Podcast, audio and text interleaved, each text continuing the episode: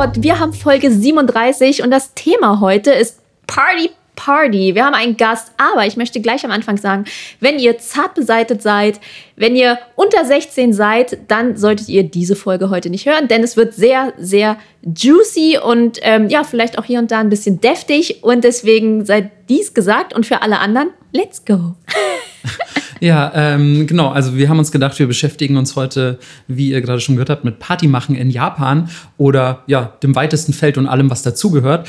Und ja, Melissa hat schon ewig lange von dieser Folge geschwärmt, weil sie eben auch meinte, ey, da müssen wir auf jeden Fall einen ganz bestimmten Gast einladen, der uns da auch ein bisschen aus dem, aus dem Nähkästchen erzählen kann. Wir werden natürlich auch von unseren eigenen Erfahrungen heute ein bisschen berichten. Aber ich glaube, es ist ganz gut und ganz sinnvoll, ähm, dass wir heute auch Robert dabei haben. Yeah der uns erzählen wird, was er selber so in Japan erlebt hat. Hi Robert. Hallo zusammen, ja, ich bin Robert. Ähm, ja, ich äh, bin heute mit hierbei und äh, lasse gerne meine Fachexpertise bezüglich der Partymacherei in Japan mit einfließen. Fach, meine, Fachexpertise. Meine Fachexpertise, so ja. sieht's aus. Ich habe mein Jährchen da gewohnt und äh, kann mit Sicherheit so einige juicy Stories erzählen. Von daher, ja. Ähm, was man vielleicht dazu sagen muss, ähm, Melissa und du, ähm, ihr kennt euch schon relativ lange, wenn ich das mhm. richtig mitbekommen mhm. habe. Ähm, wir haben uns vor nicht allzu langer Zeit über Melissa quasi kennengelernt. Und für mich ist heute vieles von dem, was du erzählen wirst, ist quasi auch Neuland. Also ich mhm. bin auch relativ gespannt. Es ist ein bisschen wie diese Folgen, wo ich noch nicht weiß, was in Melissas Notizen steht. Also du bist heute Melissas Notizen und, ähm, und wirst viel von dem Zeug erzählen, glaube ich, was ich selber halt auch noch nie gehört habe und wo ich auch schon echt ein bisschen gespannt bin, wie sich diese Juiciness, die Melissa angekündigt hat, wie sich die definiert. Yes. Also ich habe ich hab auf jeden Fall ähm, für alle, die das jetzt natürlich nicht sehen können. Ähm, ich habe auf jeden Fall ein paar Erwachsenenwindeln heute an, weil ich bin ready. Ich bin ready für, für den richtig geilen Scheiß. Und ja, und, und äh, ihr merkt bestimmt schon, wir hören uns super crisp und nice an. Äh, wir steigern uns ja kontinuierlich mit unserem Audio-Setup und deswegen ein fettes Shoutout an Logitech, die uns neue nice Mikrofone bereitgestellt haben, könnte man sagen. Äh, die sind auch in dieser Podcast-Beschreibung verlinkt. Außerdem haben wir auch ein neues Interface. Ich wollte einfach nur das Wort sagen, um wichtig zu klingen, auch wenn ich nur so halb weiß, was es tut. Und das haben äh, die Patreons finanziert. Also nochmal vielen Dank dafür und auch nochmal vielen Dank an Felix von Radio Loophole, der, oder es ist Radio Loophole, ist ein bisschen cooler, an Radio Loophole, ähm, der uns das alles eingerichtet hat und ja, ich hoffe, wir klingen schön in euren Ohren. Ja, also wir hoffen auf jeden Fall, es ist besser als das letzte Mal, als wir neues Equipment hatten, das ja. nämlich auch von, von dem besagten Felix quasi geliehen war, von Radio Loophole. Auch hier nochmal vielen Dank. Ähm, und ja, die dann so ein bisschen die Hände über dem Kopf zusammengeschlagen haben, weil wir halt in den ersten beiden Folgen, die wir mit diesem Equipment aufgenommen hatten, nicht ganz so technisch versiert waren, wie ihr vielleicht auch dann diesen Folgen angemerkt habt. Das hat ein bisschen übersteuert geklungen und wir hoffen, heute ist das alles richtig smooth, richtig nice und genau. Der Dank gebührt einerseits, wie Melissa schon gesagt hat, Logitech und andererseits natürlich euch, weil dieses tolle Interface, viele wissen ja auch gar nicht, was das ist, ist eine kleine mysteriöse Metallbox, die hinter ja. uns auf dem Schreibtisch steht. Und ähm, wir alle wissen nur bedingt, was sie tut. Ja, Felix weiß, was es tut. genau, also wir, wir hatten auch gerade so eine einstündige Einrichtungssession, wo uns so die Basics erklärt wurden. Und es war alles ganz schön spannend. Und ja, es ist eigentlich auch ganz schön, so im, im Podcast nicht nur äh, zu lernen, wie man äh, richtig geile Party in Japan macht, sondern auch, wie man zum Beispiel ähm, die Soundqualität irgendwelcher Audioaufnahmen verbessert. So ist es. Aber nun kommen wir zu dem Menschen, der heute viele gute Dinge erzählen wird. Äh, ein wirklich, wirklich ein Herzensmensch. Äh, oh. es gibt nichts Schlechtes, was ich über Robert sagen könnte. Wow. wirklich. Außer, dass er raucht und oh. damit sein Leben verkürzt. Das ist das Einzige, was ich anzumerken habe. ja, und so ein Bad Habit muss man ja haben. Ja, das stimmt. Ja. Sonst wäre es auch gruselig. Dann würde ich sagen, okay, er muss Serienkiller sein, weil Voll. sonst geht das nicht. das Leben ist da, um es zu genießen. Ja. Hast du das jetzt gerade im Zusammenhang zu Serienkillern gesagt? Oder äh, nein, äh, zum Rauchen? Bezüglich meines Nikotinkonsums. Ach so. Okay. Keine Sorge. Und jetzt äh, fangen wir mal ganz am Anfang an. Normalerweise, glaube ich, gehen die meisten Leute von Deutschland nach Japan, weil sie Manga-Anime mögen. In deinem Fall ist das aber nicht so. Ist richtig, ja. Ich bin nicht der ja, klassische Anime-Manga-Fan äh, gewesen und auch ja, bis heute nicht. Äh, ich habe keine Ahnung, von daher what. ähm, aber ich bin damals nach Japan gekommen. Ähm, wie umschreibe ich es, wo einen die Liebe halt so hinführt. Äh, das ist meine Story. Äh, ich habe, ähm, ich weiß gar nicht mehr, wann war das denn? 2007, 2008, so in der Dreh, meinen damaligen Freund kennengelernt ähm, über das Internet.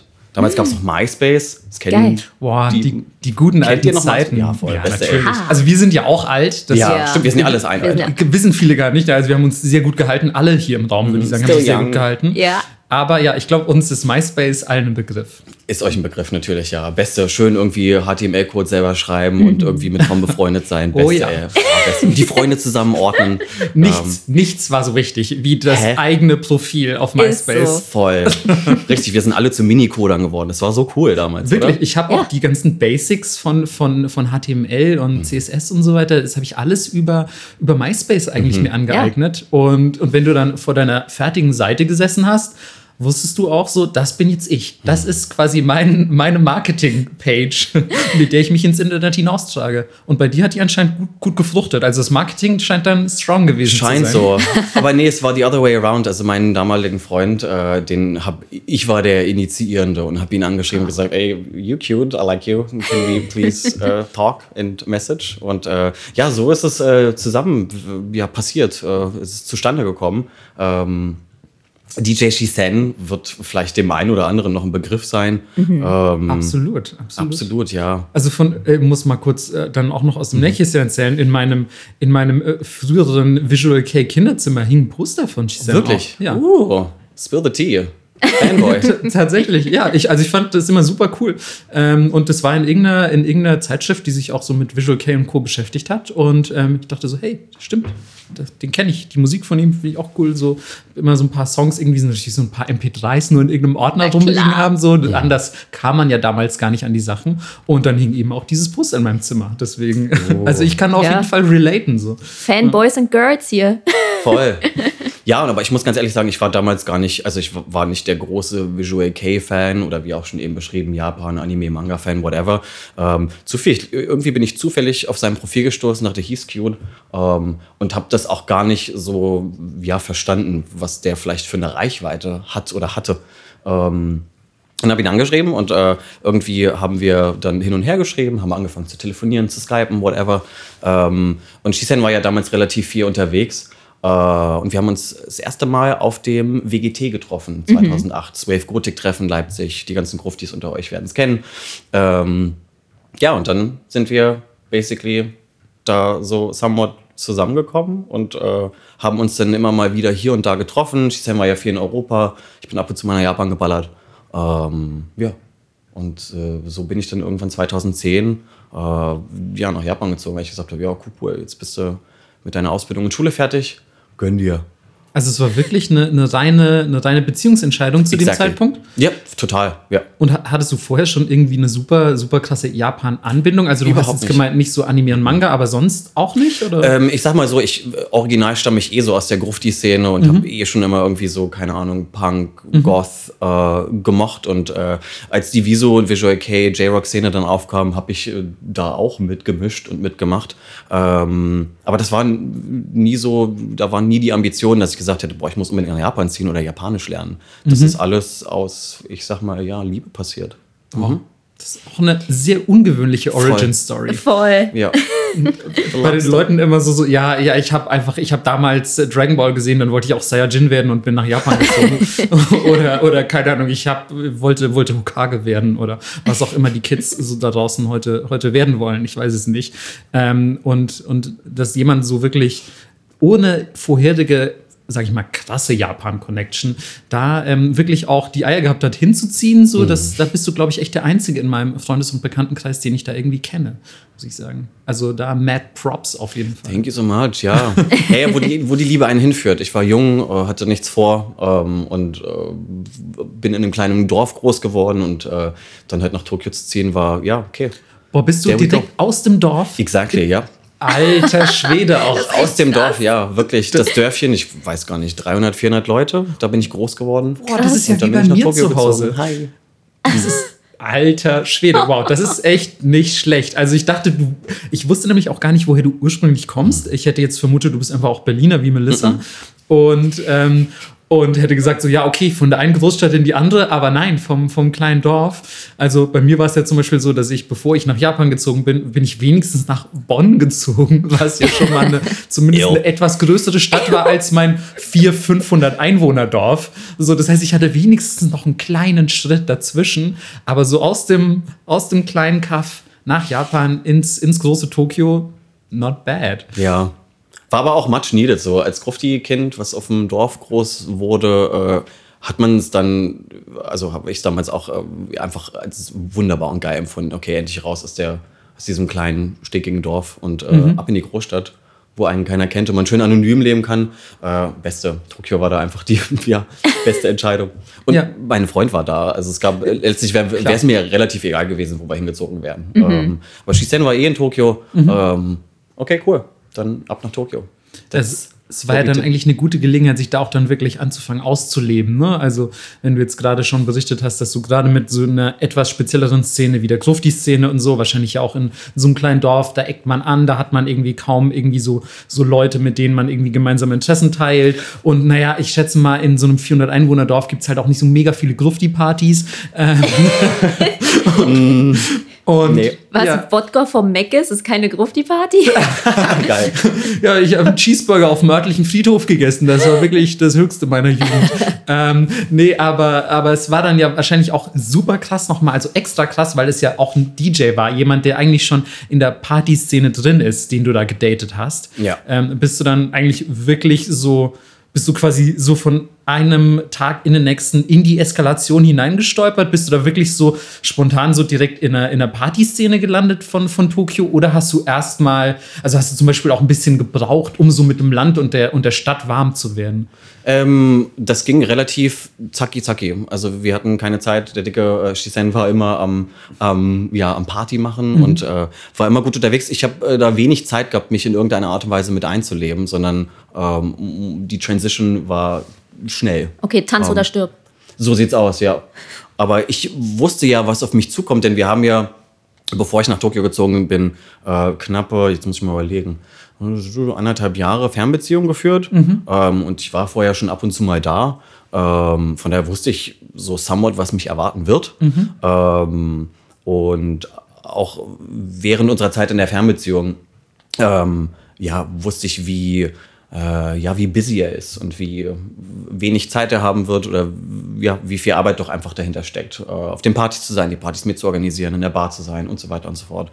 Ähm, außerdem war ich schon, bevor ich mit ihm zusammen war, durch Deutschland gereist und äh, äh war in, weiß ich nicht, in Leipzig, in Berlin, in Bayern irgendwo. Hier in Bayern gibt es eine Party, wo ich früher öfter mal war. Ähm, von daher, ich kannte das schon, aber du hast richtig gesagt, in meinem 300 bis 400 Einwohner Dörfchen, da gab es natürlich keine Grufti-Partys. Wir haben zwar ab und zu mal auf dem Friedhof eine geraucht, äh, wie das sich für einen Standard-Grufti gehört, ähm, aber Partyfeiern war natürlich äh, irgendwo in Deutschland verstreut oder dann halt in Tokio.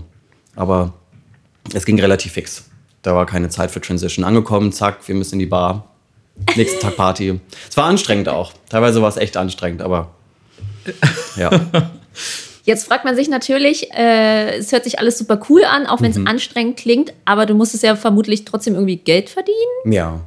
Ja, somewhat, natürlich. Ähm, ich habe äh, ab und zu gearbeitet, also was man halt so als ja, Nicht-Japaner machen kann. Mein Japanisch war auch noch relativ schlecht, besonders am Anfang. Ähm, ich habe mein Japanisch, das, was ich heute spreche, ähm, dort gelernt. Ähm, habe mich natürlich vorher hingesetzt, Hirakana, Katakana gelernt, hatte dann irgendwann hier Nihon no Ketai, mein Japanese Phone und habe so Kanji gelernt, ähm, einfach lesen, übersetzen. Ähm, aber das Arbeiten selbst war so ein Ding. Ich habe mich natürlich um Jobs bemüht, ähm, habe die meiste Zeit mit in der Bar gearbeitet. Michi-sen hat in der Bar dort gearbeitet, die nennt sich Decker Bar. Ähm, die gibt es auch heute noch. Ja. Und dort habe ich äh, viel mitgearbeitet. Die ist jetzt auch schon ein paar Mal hin und her gewechselt. Ähm, aber ja, das waren so meine Sachen, die ich gearbeitet habe. Ich habe doch relativ wenig, ich sag mal, ich glaube, den klassischen Work-in-Holiday-Experience gemacht, sondern war eher so mit halt in der, in der Partyszene mit unterwegs.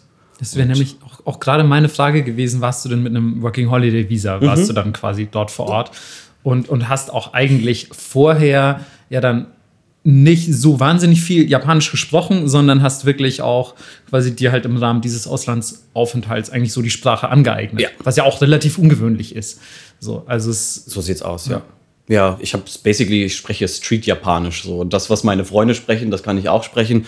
Ähm, ich kann natürlich auch somewhat höflich sprechen, ähm, aber ich äh, habe nicht die, ja, das klassische Studium gemacht und Japanologie studiert oder war wirklich an der Schule. Gut, Melissa und ich waren nachträglich nochmal irgendwann zusammen bei einem Japanischkurs. Ähm, aber das Japanisch, was ich spreche, ist ja von der Straße. Kinder. Ja, und weil du mir super viel beigebracht hast und wir viel zusammen gelernt haben, meins auch. ich so, Otze. What's got it done? Was, was ihr vielleicht noch wissen müsst, also ich meine, es ist jetzt wahrscheinlich nur für Japanisch Lernende relevant, aber Robert lässt sich auch, also ich würde ihn sogar am, am Schriftbild gefühlt erkennen, weil er einfach sehr viel an Dinge Chan anhängt. Ja, hast du mein Ding. was ich auf jeden Fall sehr bezeichnend finde. Und ich, ähm, ich ähm, habe hab mich dabei auch schon manchmal erwischt. Ich finde das auf jeden Fall auch ein sehr, ein, auf jeden Fall ein sehr charmanter Sprech. Und, ähm, und daran, äh, finde ich, kann man immer Robert so total gut identifizieren. Auch Ja. wenn ich die Stimme gar nicht hören würde, würde ich ihn einfach anhand der gesagten Wörter erkennen. Ähm, also das ist ja auch schon mal was. Das kann nicht jeder Deutsche von sich behaupten, dass man ihn an seinem gesprochenen Japanisch erkennen würde. Das stimmt wohl. Voll, ja. Das hat sich, so ein- Schan passt einfach über hinten dran. Und das rundet so einen schönen japanischen Satz einfach immer ab. Ich mache das sehr gerne. Äh, Total. Also ich bin da auch ehrlich gesagt ein bisschen neidisch als jemand, der Japanologie studiert hat, weil ich ja ähm, dann doch im Unterricht immer so sehr höfliches Japanisch gelernt habe oder sehr, sehr Hyojungo, also so dieses, dieses Standard-Japanisch, was, was wir jetzt vielleicht im Deutschen als Hochdeutsch bezeichnen würden. Und ähm, natürlich habe ich dann, als ich da gelebt habe, auch irgendwie Slang, Dialekt, sonstige Dinge irgendwie auf, aufgeschnappt.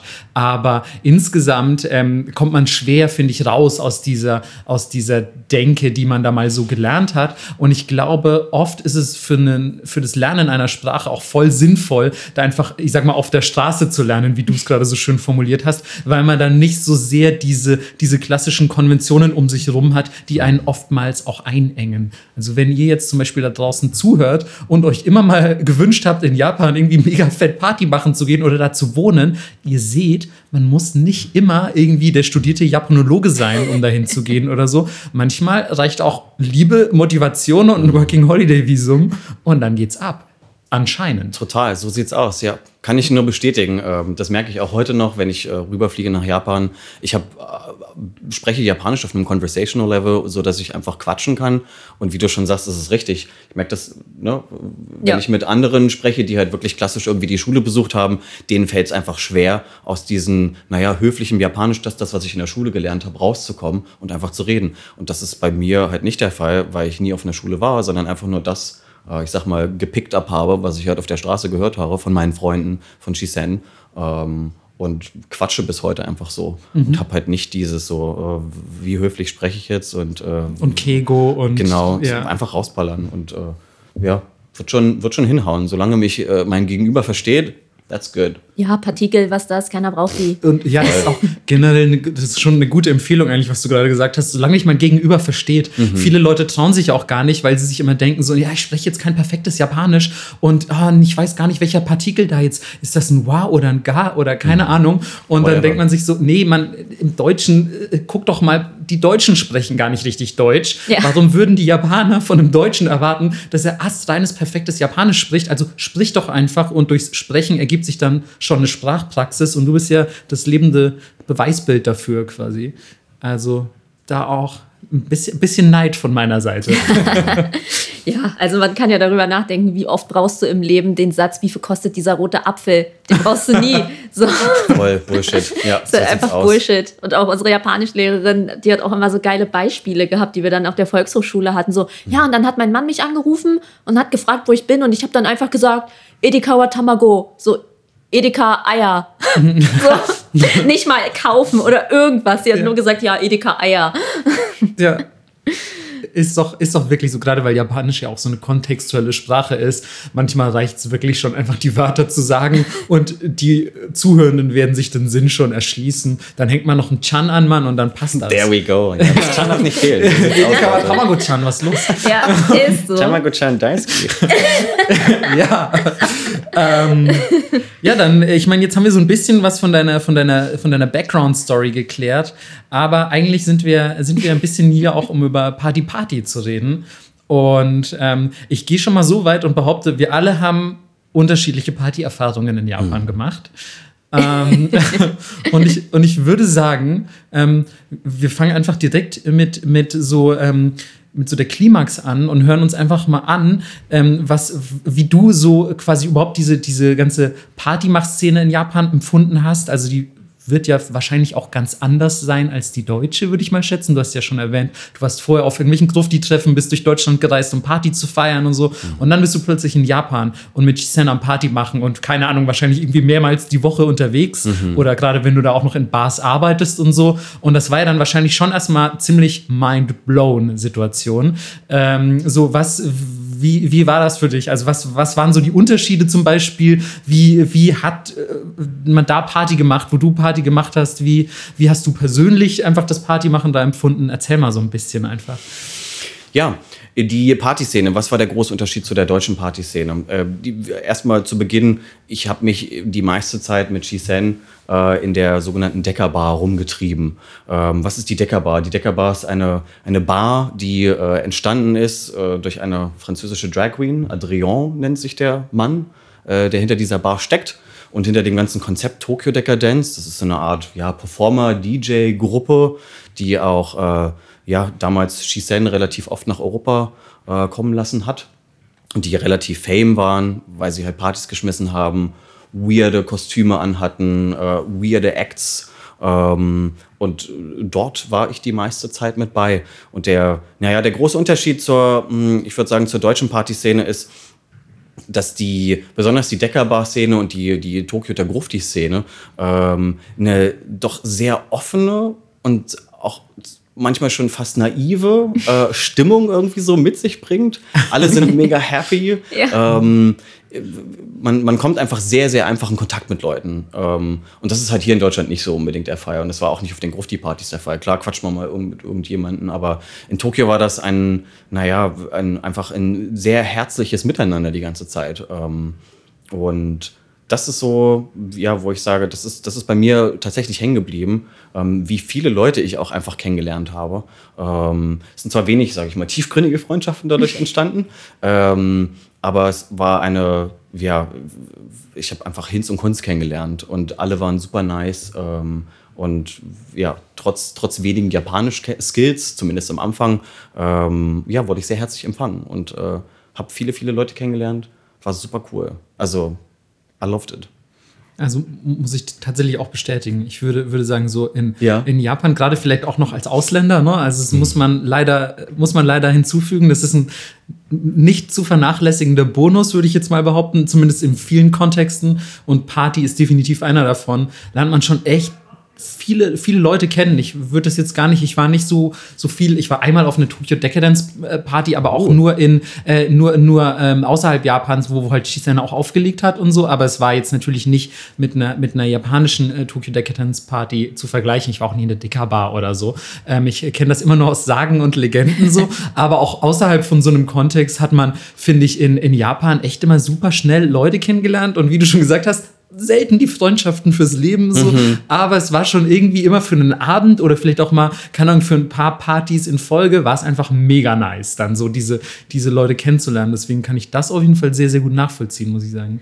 Ihr habt das jetzt beide so nonchalant gesagt, ja, und dann waren wir auf der Tokyo Decadence. Aber du brauchst gar nicht so tun. Ich zeige mit dem Finger auf Marco. Es war eine Riesensache, als die nach Deutschland gekommen sind. Ja, auf jeden Fall. Es war ein Riesending. Alle waren mega hyped. Ich weiß noch damals, wie ich einfach wochenlang darüber nachgedacht habe, was ich mir anziehe.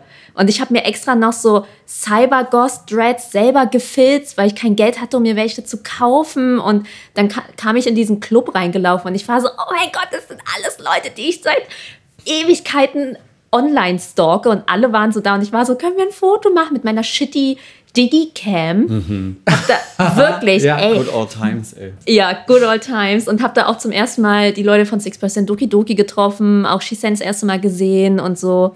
und habe äh, im KitKat war das. Ich erinnere ja, mich. Ja, ich erinnere mich auch, ja. Mhm. Ja, genau. Die erste war im KitKat. Und dann gab es ja noch mal irgendwie die Asien-Pazifik-Wochen, wo dann irgendwie so was Kleines war. Da auch Gigamesh gespielt und so. Und äh, für mich war das damals voll das Ding, weil finanziell gesehen war, ich fliege nach Japan so weit weg von mir, dass ich dachte, ich werde niemals irgendjemanden jemals treffen. So, mhm. so ich glaube, wie alt war ich denn? Gerade frisch 18 geworden mhm. oder so. Und ja, ich war mega hyped. Und es war auf jeden Fall was ganz anderes als alles, was ich bis dahin gesehen hatte. Mhm. An Performances, weil es auch mega abgedreht war. Mhm. Wie sahen die Leute aus? Man kannte ja so Gothic-Punk-Sachen aus Deutschland, aber dieser japanische kreative Freigeist, wir mischen alles zusammen und ich setze mir verrückten Scheiß auf den Kopf, das war halt komplett neu in Deutschland. Voll. Ja, total. Ja, das, da gebe ich dir recht. Äh, besonders dieser, dieses japanische Cybergoth, äh, wie es denn damals aus, so abgefahren, was der alles in den Haaren hat. Aber du auch. Ja, pf, keine Ahnung. Ja, ist dem so? Okay. Ja, also ich weiß noch damals, sich komplett die Augenbrauen abzurasieren und sich einfach nur Punkte stattdessen hinzumalen. Ja, das war mein Ding. Ja, das hat aber niemand vorher gemacht, so wirklich. Also mm, ja. wenig Leute. Mm, okay. It was a style. Und diese riesen Plateauschuhe und so und dann noch so äh, völlig genderfluid zu sein. Mhm. Was damals Leute, du warst so, okay, diese Person ist schwul, diese Person ist eine Drag Queen, diese Schubladendenken war noch mega vorhanden, ist ja heute auch noch. Mhm. Aber ihr wart ja komplett, man wusste gar nicht. Seid ihr Aliens? Mhm. Seid ihr Frauen? Seid ihr Männer? Was ist das? Seid ihr Menschen? Ja, das stimmt schon. Ja. Wir sahen schon ein bisschen anders aus als die anderen Kinder. Mhm. ja.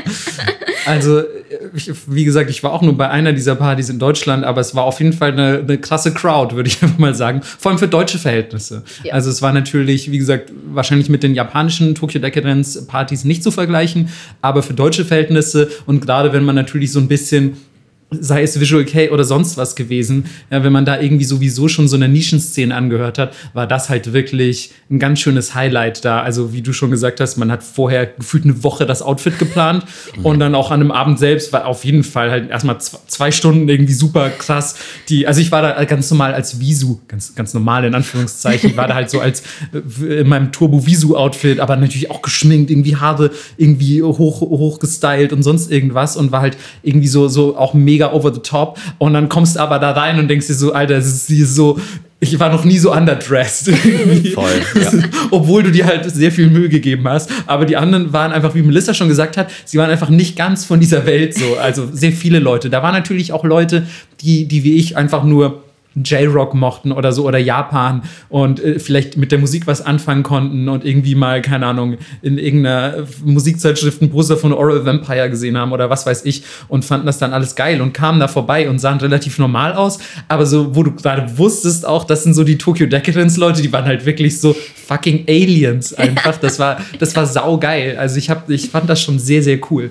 Ja, ja und so ein bisschen, äh, ich finde es total schön, dass dieser Spirit in klein quasi in der Deckerbar, ist ja jetzt die Deckerbar Deckerbar Z, ne? Und schon wieder die Deckerbar S. Ach, ist das jetzt die Deckerbar S? Ja, voll. Oh. Mhm. Die ist nochmal umgezogen, aber ja. Ja. Ist, ja, begonnen hat sie ja mit, dem, mit der Deckerbar im Criston Café in Shinjuku. Ähm, dann war es die Deckerbar Z und nun ist es die Deckerbar S. Mhm. Die sind jetzt wohl, ich glaube, diesen Monat umgezogen und haben eine neue Eröffnung gemacht. Oh wow. Ja. Jetzt musst du aber so ein bisschen erzählen, was das Konzept dieser Bar ist, weil ich glaube, bis jetzt denken alle Leute nur, das ist eine Bar mit bunten Leuten. Ähm. also ehrlich gesagt ist das auch noch mein aktueller Stand. Also ich meine, ich war in dieser Bar nie. Und wie würdest du jetzt mir diese Bar erklären, wenn ich dir sage so, ey, wo, ich habe überhaupt keine Ahnung, was das für eine Bar ist, aber ich finde Tokyo Decadence ganz cool. Erzähl doch mal, was geht da so ab? Ähm, ja, letztlich ist es eine Bar mit bunten Leuten, aber ähm, basically die damalige oder auch immer noch jetzige Tokyo Decker Dance Crew ist am Start. Die Bartenden da jeden Abend ähm, und veranstalten innerhalb der Woche verschiedene Themen-Events. Ähm, das ist aktuell einer der Events, die halt äh, heiß sind, ist Oppa Paradise oder Oppai Paradise. Das ist basically ein Titten-Event, ähm, wo ja gerne Brust gezeigt wird, nennen wir es mal so. Ähm, die haben auch letzter Zeit viel mit Schaumpartys gemacht. Ähm, ja, man kann sich äh, Getränke kaufen. Ähm, es gibt Kostüme, die man austeilen kann. Man kann sich umziehen.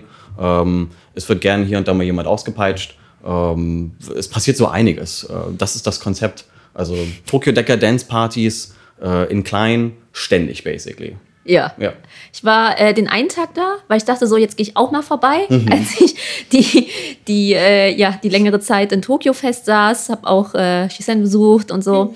Und kam rein und ich war so, ach ja, chill. Und dann ging auf einmal die, die Performance los und ich war schon so, okay, Burlesque. Ähm, ja, okay, kennt man aus Europa. Und dann wurde es auf einmal richtig abgefahren. was ich aber total verrückt fand, dass man das Gefühl hatte, ab einem bestimmten Punkt waren es nicht mehr die bezahlten Performer, die dort performt haben, sondern auch einfach ganz normale Leute. Es kam eine rein, die sich erstmal zwei Shots gegönnt hat, komplett in so einem ja, Kostüm, was man auch bei der Deutschen Bank sehen würde. Hat sie erstmal zwei Shots reingeknallt. Also sie sah, sah, quasi aus wie eine Geschäftsfrau erstmal, oder? Ja, komplett okay, so ja. Salary Woman. Mhm, ja. Einfach in so einem grauen Kostüm, ging auf diese kleine Bühne und fing an, sich einfach auszuziehen. Und davor war so ein anderer Typ, so ein, so ein lustiger, dicker Japaner und war so, geil, der stecke ich erstmal ein paar Yen-Scheine rein. Wo, wo, rein? Sag ruhig, wo rein. ja, irgendwann hatte sie nichts mehr an, da mussten die Yen-Scheine auch irgendwo hin. Und, okay. Und, ähm, das überlassen wir jetzt eurer Fantasie. Genau. Und ich war so, okay, ich glaube, die wurde jetzt nicht dafür bezahlt, aber sie war einfach in the mood und konnte das so machen. Das hat sich so ein bisschen angefühlt wie so ein Do-it-yourself Fetischclub. Aber alle waren irgendwie super happy und alle hatten Bock und keiner war irgendwie judgy. Mhm. Das war echt eine abgefahrene Erfahrung. Voll. Ja, das kann ich nur bekräftigen und äh, bestätigen. Äh, wie du schon sagst, jeder kann halt irgendwie kommen. Ähm, lass ihn oder sie so normal aussehen wie möglich.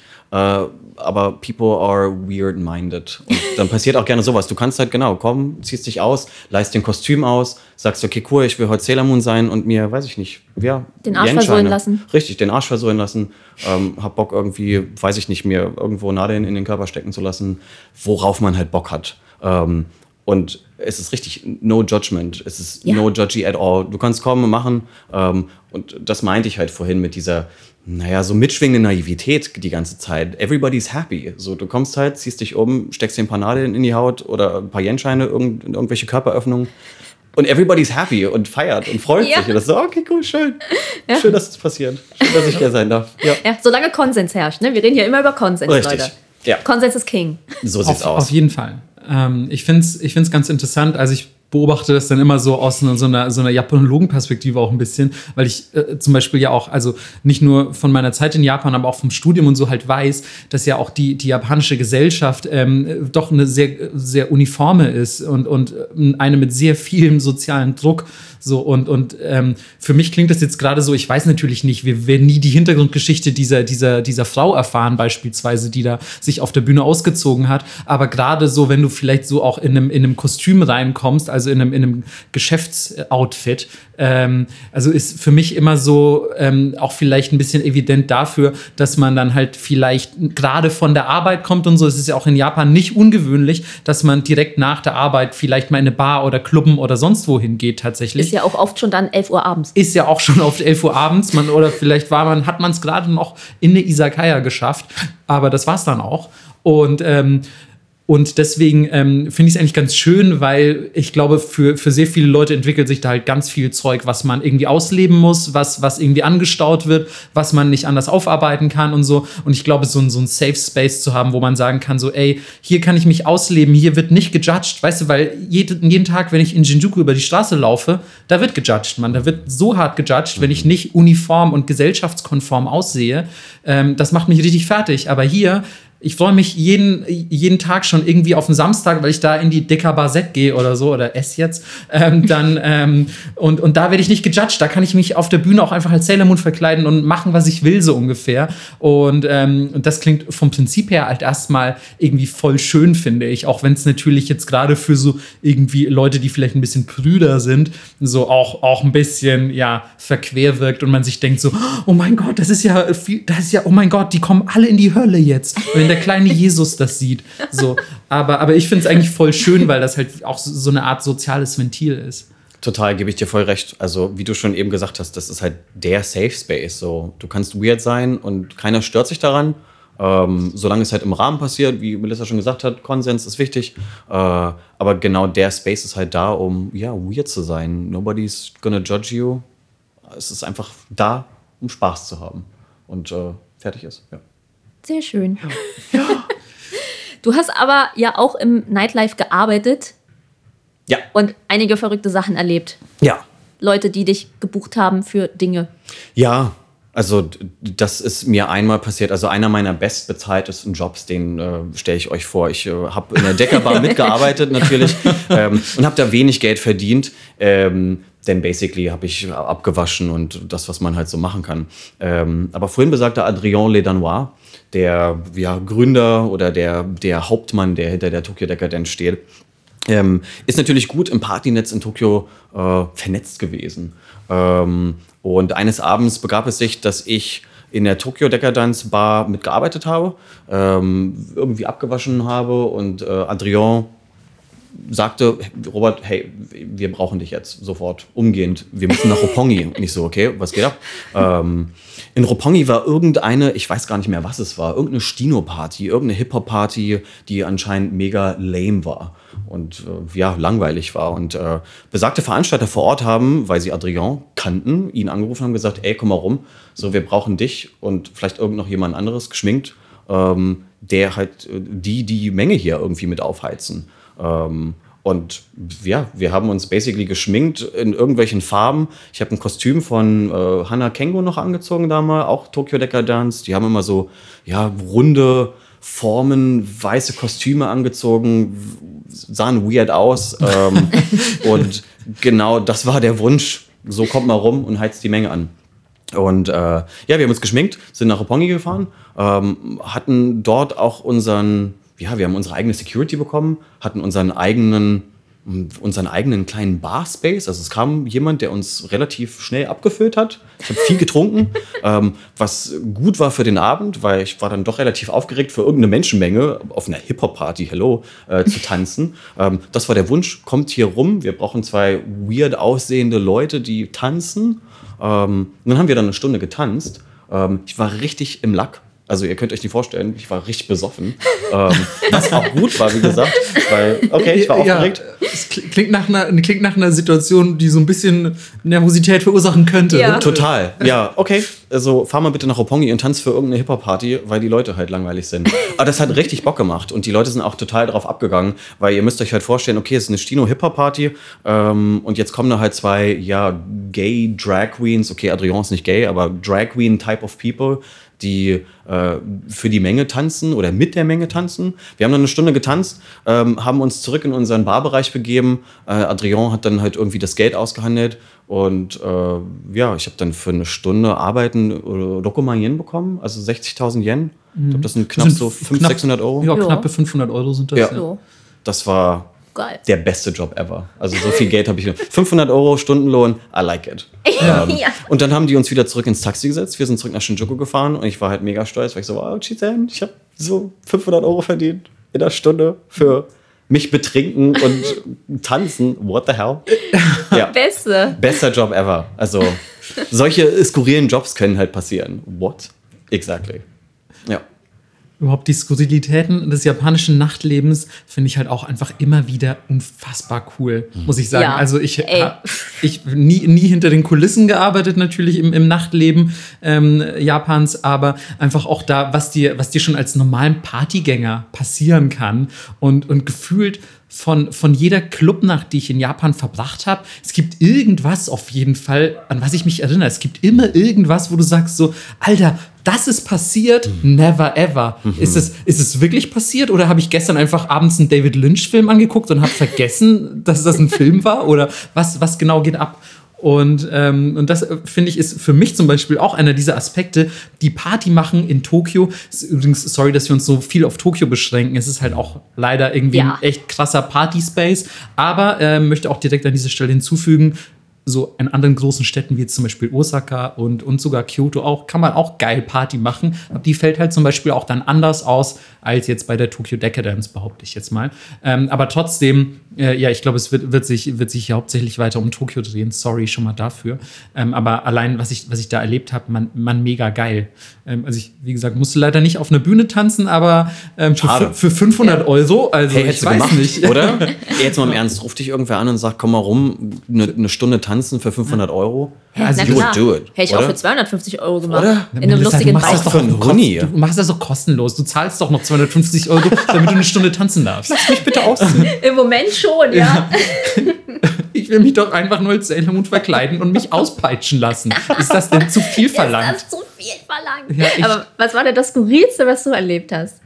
Oh, das ist skurril. Also ich meine, da wird, wird Robert halt jetzt dann einfach immer nur lachen, wenn ich jetzt über meine persönlichen Skurrilitäten berichte. Nein, denkt sich Robert, Alter, ohne Scheiß, Mann. So, da habe ich beim Frühstück mit Giselle schon skurrilere Sachen. Also, ähm, Nein, heraus, ich bin interessiert. Was, und, was und ich, passiert? Ja. muss auch direkt sagen, dass ähm, dass ich ähm, natürlich jetzt solche, solche krassen Clubs natürlich auch nicht frequentiert habe. Ich muss zu meiner Schande gestehen, und da wirst du jetzt, Robert, vielleicht die Hände über dem Kopf zusammenschlagen, aber ich war halt echt immer so ein bisschen Gaijin-mäßig unterwegs beim, beim Clubben. So. Also ich war halt irgendwie in den, in den Standardclubs. Ne? Wo warst ich weiß du? gar nicht. In denen war ich nie. Wo warst du? Denn? Ich wollte gerade fragen, hast du sowas eigentlich mal frequentiert, diese ganzen Sachen? Was, was kennt man da so? Camelot, Atom und so? Ähm, Guck mal, ich bin der Daywalker. Ich war in beiden Sachen. okay, nice. Du bringst die Mitte-Expertise. Keine Ahnung, habe ich noch nie gehört. Nee, keine Ahnung. Also, das, was das? Das ist geil, weil das sind so eigentlich, finde ich, mitunter die wahrscheinlich größten Clubs in Tokio. Ähm, und da gehen halt dementsprechend dann auch viele Ausländer hin und so. Und ich meine, ich wusste es damals halt auch nicht viel besser. In Kyoto zum Beispiel, als ich da studiert habe, da hatte man dann irgendwann ähm, so ein bisschen ähm, den, den Dreh raus, was irgendwie die coolsten Locations sind und so. Aber als ich dann nach, nach Tokio gezogen bin, war ich schon, glaube ich, gar nicht mehr auch so, so krass in so einer, in so einer Clubbing-Phase und, und war dann halt mal einfach so sporadisch ab und zu feiern. Und dann waren das wirklich immer eher so die, die banalen Sachen. Aber ähm, was ist mir Skurriles passiert? Ähm, ich bin einmal, ich weiß nicht, kennt jemand von euch Trump Room? Ja, in Shibuya. Genau. Ja. Ähm, da der, der so, der ganz oft. Genau, der, der, ähm, da war ich immer relativ oft auch. Ähm, der, ähm, den finde ich ganz cool mit den vielen Kronleuchtern und so. Und der ist ja auch sehr klein und cozy. So. Also es ist ein ganz cooler Club, wenn ihr mal in Tokio seid. Trump Room. Ähm, der ist, liegt auch ein bisschen versteckt, aber doch sehr zentral. Und ähm, und da bin ich zum Beispiel einmal reingekommen, und das ist jetzt auch eine wirklich ganz banale, kurze Geschichte, aber die erste Person, der ich in diesem Club in die Arme gelaufen bin, war, äh, war Kiko Mizuhara. Ähm, und Kiko Mizuhara kennen jetzt wahrscheinlich auch nicht so mega viele, aber eigentlich ist sie ein international bekanntes Topmodel. Und ähm, von, von ihr hängen auch im Flur hier bei mir einige, einige Bilder tatsächlich. äh, könnt ihr jetzt natürlich als Zuhörer nicht sehen, aber für mich zum Beispiel damals war das halt einfach so mega krass, weil ich meine, äh, weiß ich nicht, das ist für, für mich, ich bin jetzt eigentlich niemand, der so Celebrities mega abfeiert, aber es war halt auch einfach jemand, den ich sehr hübsch fand, so und wo ich mir dachte, so, hä, warte mal, ich stehe gerade an der Bar und kaufe mir einen Drink und neben mir steht einfach Kiko Mizuhara so und hat auch einfach so, also weißt du, wenn du siehst, dich so eine andere Person auch wahrnimmt, die hat mich dann angeguckt, ich habe sie angeguckt, also es hat jetzt nicht irgendwie geknistert oder sonst irgendwas, um Gottes Willen, so, aber einfach zu wissen, dass diese Person einen für einen Bruchteil einer Sekunde so wahrgenommen hat und so und einfach so geguckt und so, aha, irgendein weißer Dude, was auch immer, was will der hier in meinem Japan? Ich guck mal weiter so ungefähr. Und, und für mich war das irgendwie so skurril, vor allem weil dann abends irgendwie weiter, also oder nachts, als es noch später wurde und man halt irgendwie mehr getanzt hat und nicht mehr nur rumsteht und sich an seinen Drink klammert, ähm, ähm, haben wir einfach so direkt nebeneinander getanzt. Und kennst du das, wenn du neben jemandem tanzt und dann einfach oft diese Person auch berührst, also nicht im Sinne von so creep Creep-mäßig, dass du dich an der reibst, sondern dass es halt einfach Trump Room so mega eng ist, dass halt einfach du dich unweigerlich beim Tanzen berührst. Und dann war es für mich zum Beispiel so mega krass, dass halt jemand, den ich so irgendwie so abfeier, irgendwie so bodenständig einfach neben mir einfach auch Party macht. Mhm. Und für mich waren das halt einfach so mega, mega abgefahrene Momente. Also sowas hatte ich öfter mal irgendwie in, in Tokio und ich habe das halt einfach voll genossen, dass ich quasi irgendwie so wie will ich jetzt sagen, mit den coolen Kids Party gemacht mhm. habe. Also es klingt ein bisschen dämlich, aber ich, mein, ich habe auch noch so Lady Stories, aber ich meine, Lady Stories müssen wir jetzt, glaube ich, nicht in diesem, in diesem, in diesem Podcast hier breit treten. Aber ich sag mal so, da, da sind echt Skurrilitäten passiert, die mir bis heute noch peinlich sind, auf jeden Fall. Und dann wollen wir sie vielleicht nee, noch hören. Nee, nee, ich meine, ich muss ja auch ein bisschen an mein öffentliches Image denken und so.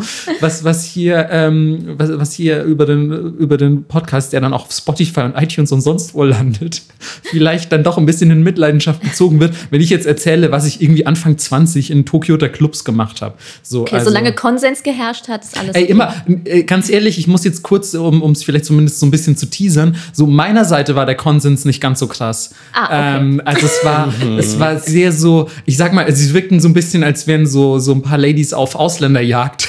Ey, schöne, mal. schöne Hafu-Kinder, wer will die nicht? Ja, es, äh, gefühlt wäre es auch fast so weit gekommen. So, ich habe mich, hab mich dann quasi noch, äh, noch schnell so in einen aktiven Vulkan gestürzt, um mich zu retten. Nee, aber es war wirklich, ähm, es war, also wie gesagt, es war nicht so viel Konsens von meiner Seite. Und es ist nicht nur einmal passiert.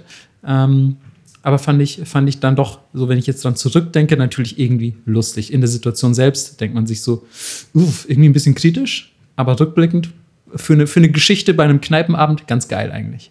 Ich finde das ganz witzig. Ich sage das auch immer hier, wenn Leute immer so sagen, oh Gott, Fetischclubs und da geht's voll ab und so. Gerade als Frau ist es wesentlich angenehmer, in diese Art von Clubs zu gehen, weil da ist ein Nein auch sofort ein Nein.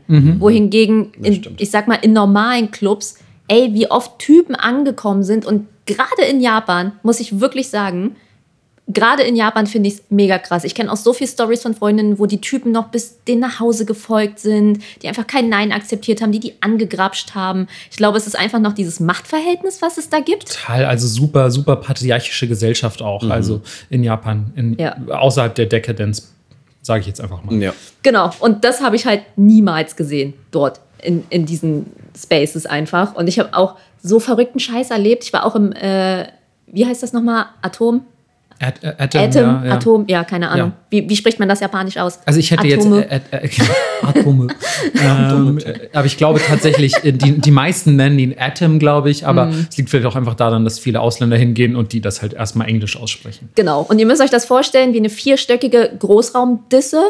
Ich sag mit Absicht nicht Disco. Es ist wirklich Großraum-Assi-Party. Wenig Hemmung, viel Alkohol, auch viel so Grölmusik und man kriegt so Lightsticks aus Styropor nach unten geworfen und Leute wählen dann damit rum und so. Und zum einen finde ich schon witzig, dass unten ein Schild ist, wo drauf steht, keine weißen Unterhemden, so Wife-Beater, wenn ihr wisst, was das ist. Und keine Tattoos. Das steht schon vorne dran, voll weird irgendwie. Und dann sind wir aber trotzdem rein. Ich erstmal so, okay, ich ziehe mal meine Ärmel über meine Arme. Ähm, Melissa einfach wie immer im Wife-Beater unterwegs, schwer tätowiert. Klar. So, mit so einem Baseballschläger mit Nägeln drin. oi, oi. ähm, genau. Und dann stehe ich irgendwann ganz oben. Ganz oben ist so eine Bar und so ein paar VIP-Bereiche. Und da steht einfach ein Typ. Und ich schwöre bei Gott, der sah einfach so krass nach Yakuza aus. Bis zum Kinn tätowiert. Fresse gepirst bis zum geht nicht mehr. So wilde Haare und dann wirklich so ein Leopardending an. Geil. Und ich war so, wenn er jetzt hier drin ist, ist, darf ich gar nicht auf diesem Stockwerk sein? Werden hier gerade Frauen und Drogen verkauft? Was geht ab? Und dann ist er auch in so einen VIP-Bereich zurück. Und ich gehe kurz zur Bar und auf einmal sehe ich, wie dieser Typ neben meinem damaligen Freund steht und die labern. Und ich so, okay, das ist wie wir sterben. Nice. This is how we die. ja, wirklich.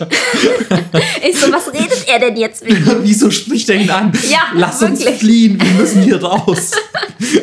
So, ich also dahin und es stellte sich am Ende raus, dass er ein malayscher, was ist das? Ja, ein malayscher Ja. Modedesigner war, der irgendwie mit seinen krassen Kumpels da war, wegen irgendwas. Ich weiß bis heute nicht mehr was. Ich war ein bisschen betrunken.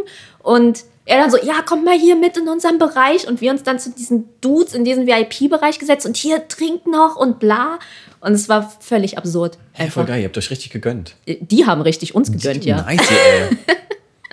Die waren so, geil, Ausländer.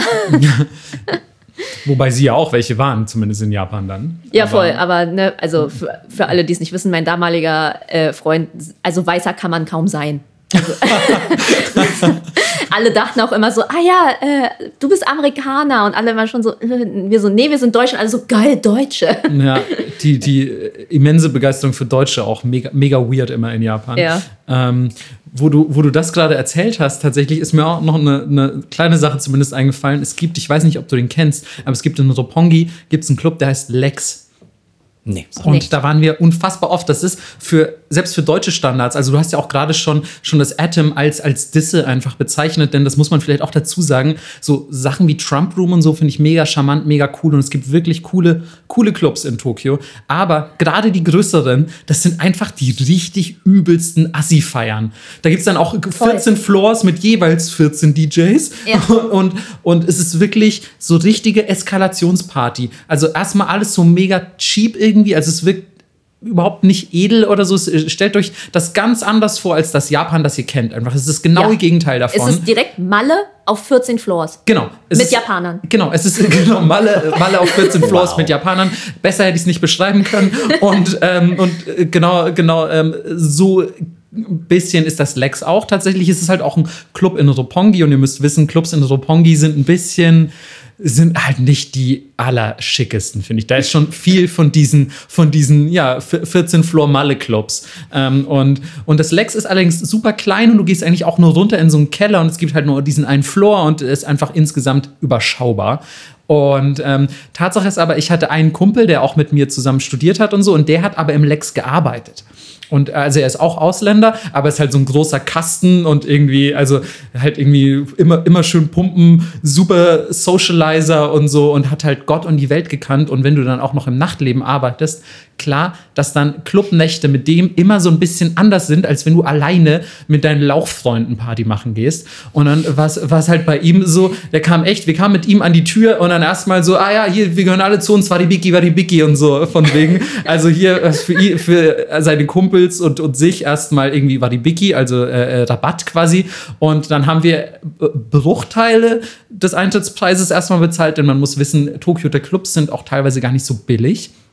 Wobei man dazu sagen muss, es gibt oft Gaijin Waribiki, wenn ihr das richtig anstellt, also Ausländerrabatt. Oder gerade in diesen Großraumdiskos gibt es auch immer Frauenrabatt. Ich habe damals ein Eis bekommen und zwei Freigetränke. Geil. Ja, ich war so, boah, ein Eis. Es ist halt oft auch Würstchenparty, ne? Ja, deswegen. Also ist, äh, deswegen muss man immer gucken, ja. dass man die Frauen dran bekommt. Und ähm, Tatsache ist es so, dass ich äh, gehört habe, vor Mitternacht kann es auch oft sein, dass Frauen sogar umsonst reinkommen. Ähm, und und für, für ähm, Jungs kann das dann teilweise echt schon, keine Ahnung, umgerechnet auch einfach mal 20, 30 Euro kosten, so, so in Club einfach reinzukommen. Und bei, äh, bei dem, also als wir mit ihm dann Party machen waren, war es halt echt so, naja, gibt halt jeder irgendwie so 5 Euro at best Fest oder so, wenn überhaupt. Manchmal sind wir gefühlt auch umsonst reingekommen. Ich weiß es heute jetzt leider nicht mehr. Und das Krasse ist aber, dieser Typ hieß Fadi. Also Fadi, wenn du das zufällig hören solltest, schöne Grüße, geiler Typ. Ähm, aber ähm, er hatte einfach anscheinend so ein krasses Bild von sich selbst in diesem Club hinterlassen und so einen Eindruck geschunden, dass er seinen eigenen Drink in diesem Club hatte. Wow. Den Fadi Special. Und der Fadi Special stand aber nicht auf der Karte, aber er existierte, weil ich ihn sehr oft bestellt habe, deswegen weiß ich, dass er existiert.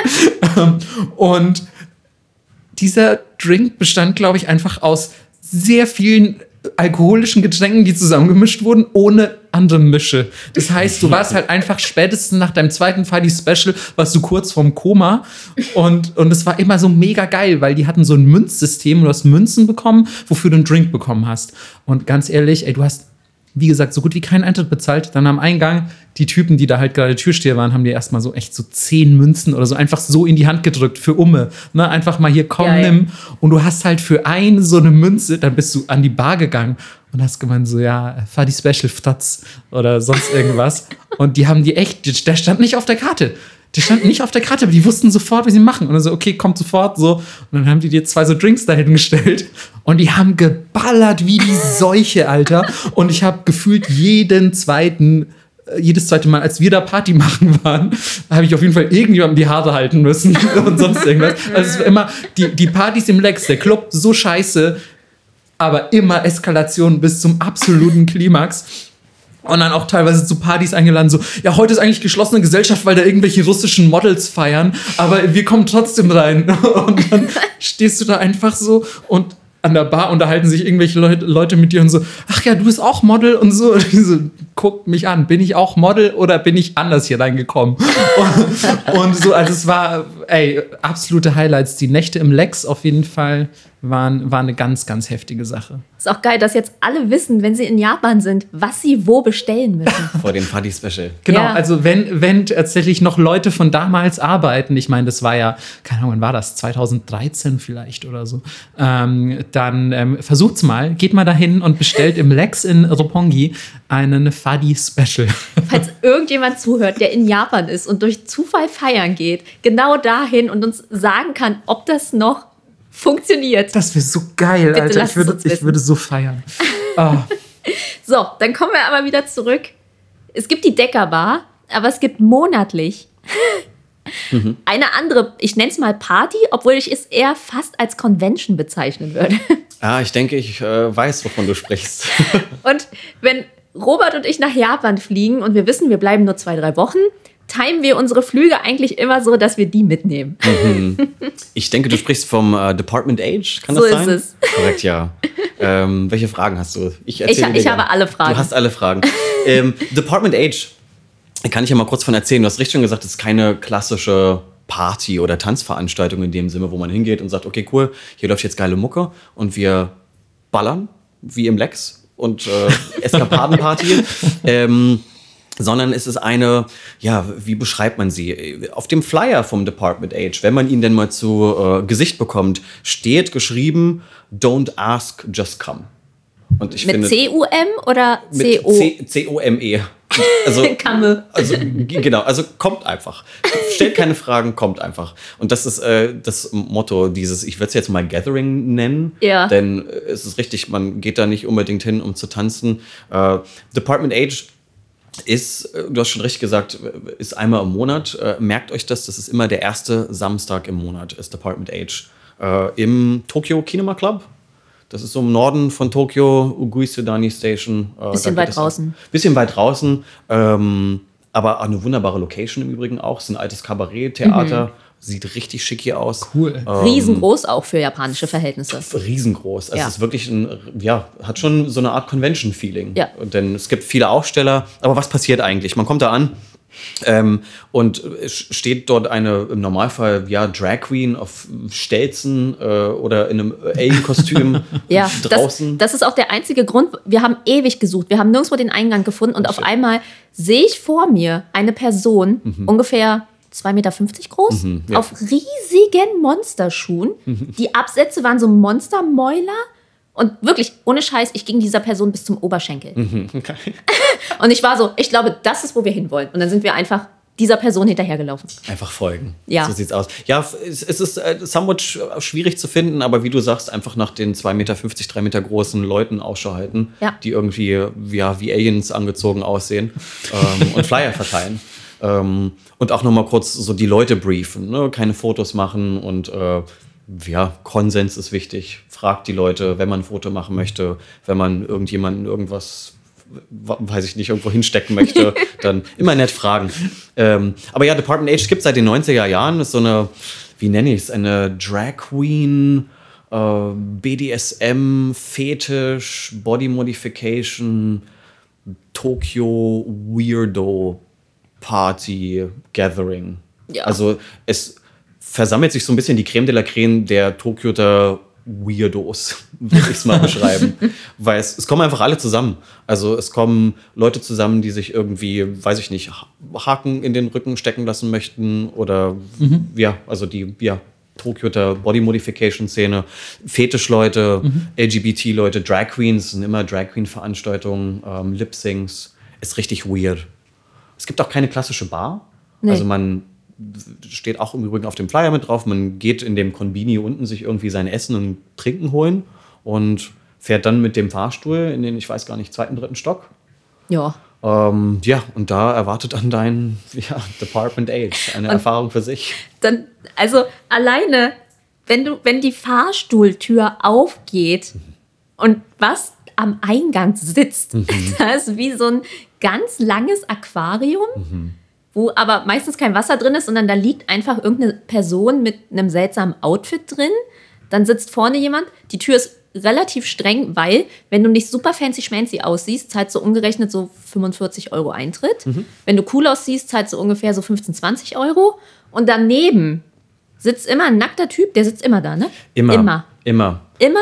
Und jetzt mal kurz alle, die zart beseitigt sind und dachten, ich höre das durch, hören mal kurz weg, skippen mal kurz zehn Sekunden vor. Und der steckt sich immer Nadeln in den Penis. Und der ist immer da. Mhm. So Interior. Ja. Der gehört quasi zur Einrichtung. ja, genau. ja. Ist ein Regular auf jeden Ja, Fall. ich wäre besorgt, wenn er nicht da ist, hätte ich das Gefühl, ich müsste fragen, wie es ihm geht. Ist alles okay mit Nadelkuhn? Ja. Nadelkuhn. Ja, Nadelkuhn, everybody knows him. Also es ist richtig, der gehört mit zum Eingang. Also der sitzt immer direkt neben dem Aquarium, wo, wie du schon sagst, irgendwie eine Frau drin ist, entweder im Meerjungfrauenkostüm oder blutbeschmiert oder was weiß ich nicht. Ähm, und er sitzt da und äh, ja, penetriert sein Harnloch, sein Penisloch und das, Tut Dinge. Ähm, ja. Okay. Ja, und dann kommst du halt rein und dann gibt es eine Show. Bei mir war es relativ, ich sag mal, unspektakulär für das, was du mir erzählt hast. Bei mir war es eine, eine reguläre Drag Queen Show und ähm, ja, dann laufen da halt Leute rum. Da waren so ganz so, so eine riesige Gruppe in so Schulmädchenkostümen, so niedliche Girls, die sich dann immer so haha den Rock hochgezogen und sich auf den Arsch geklatscht haben. Das war echt so every Otakus Dream. Irgendwie. Erzähl mir mehr davon. Ja, wirklich.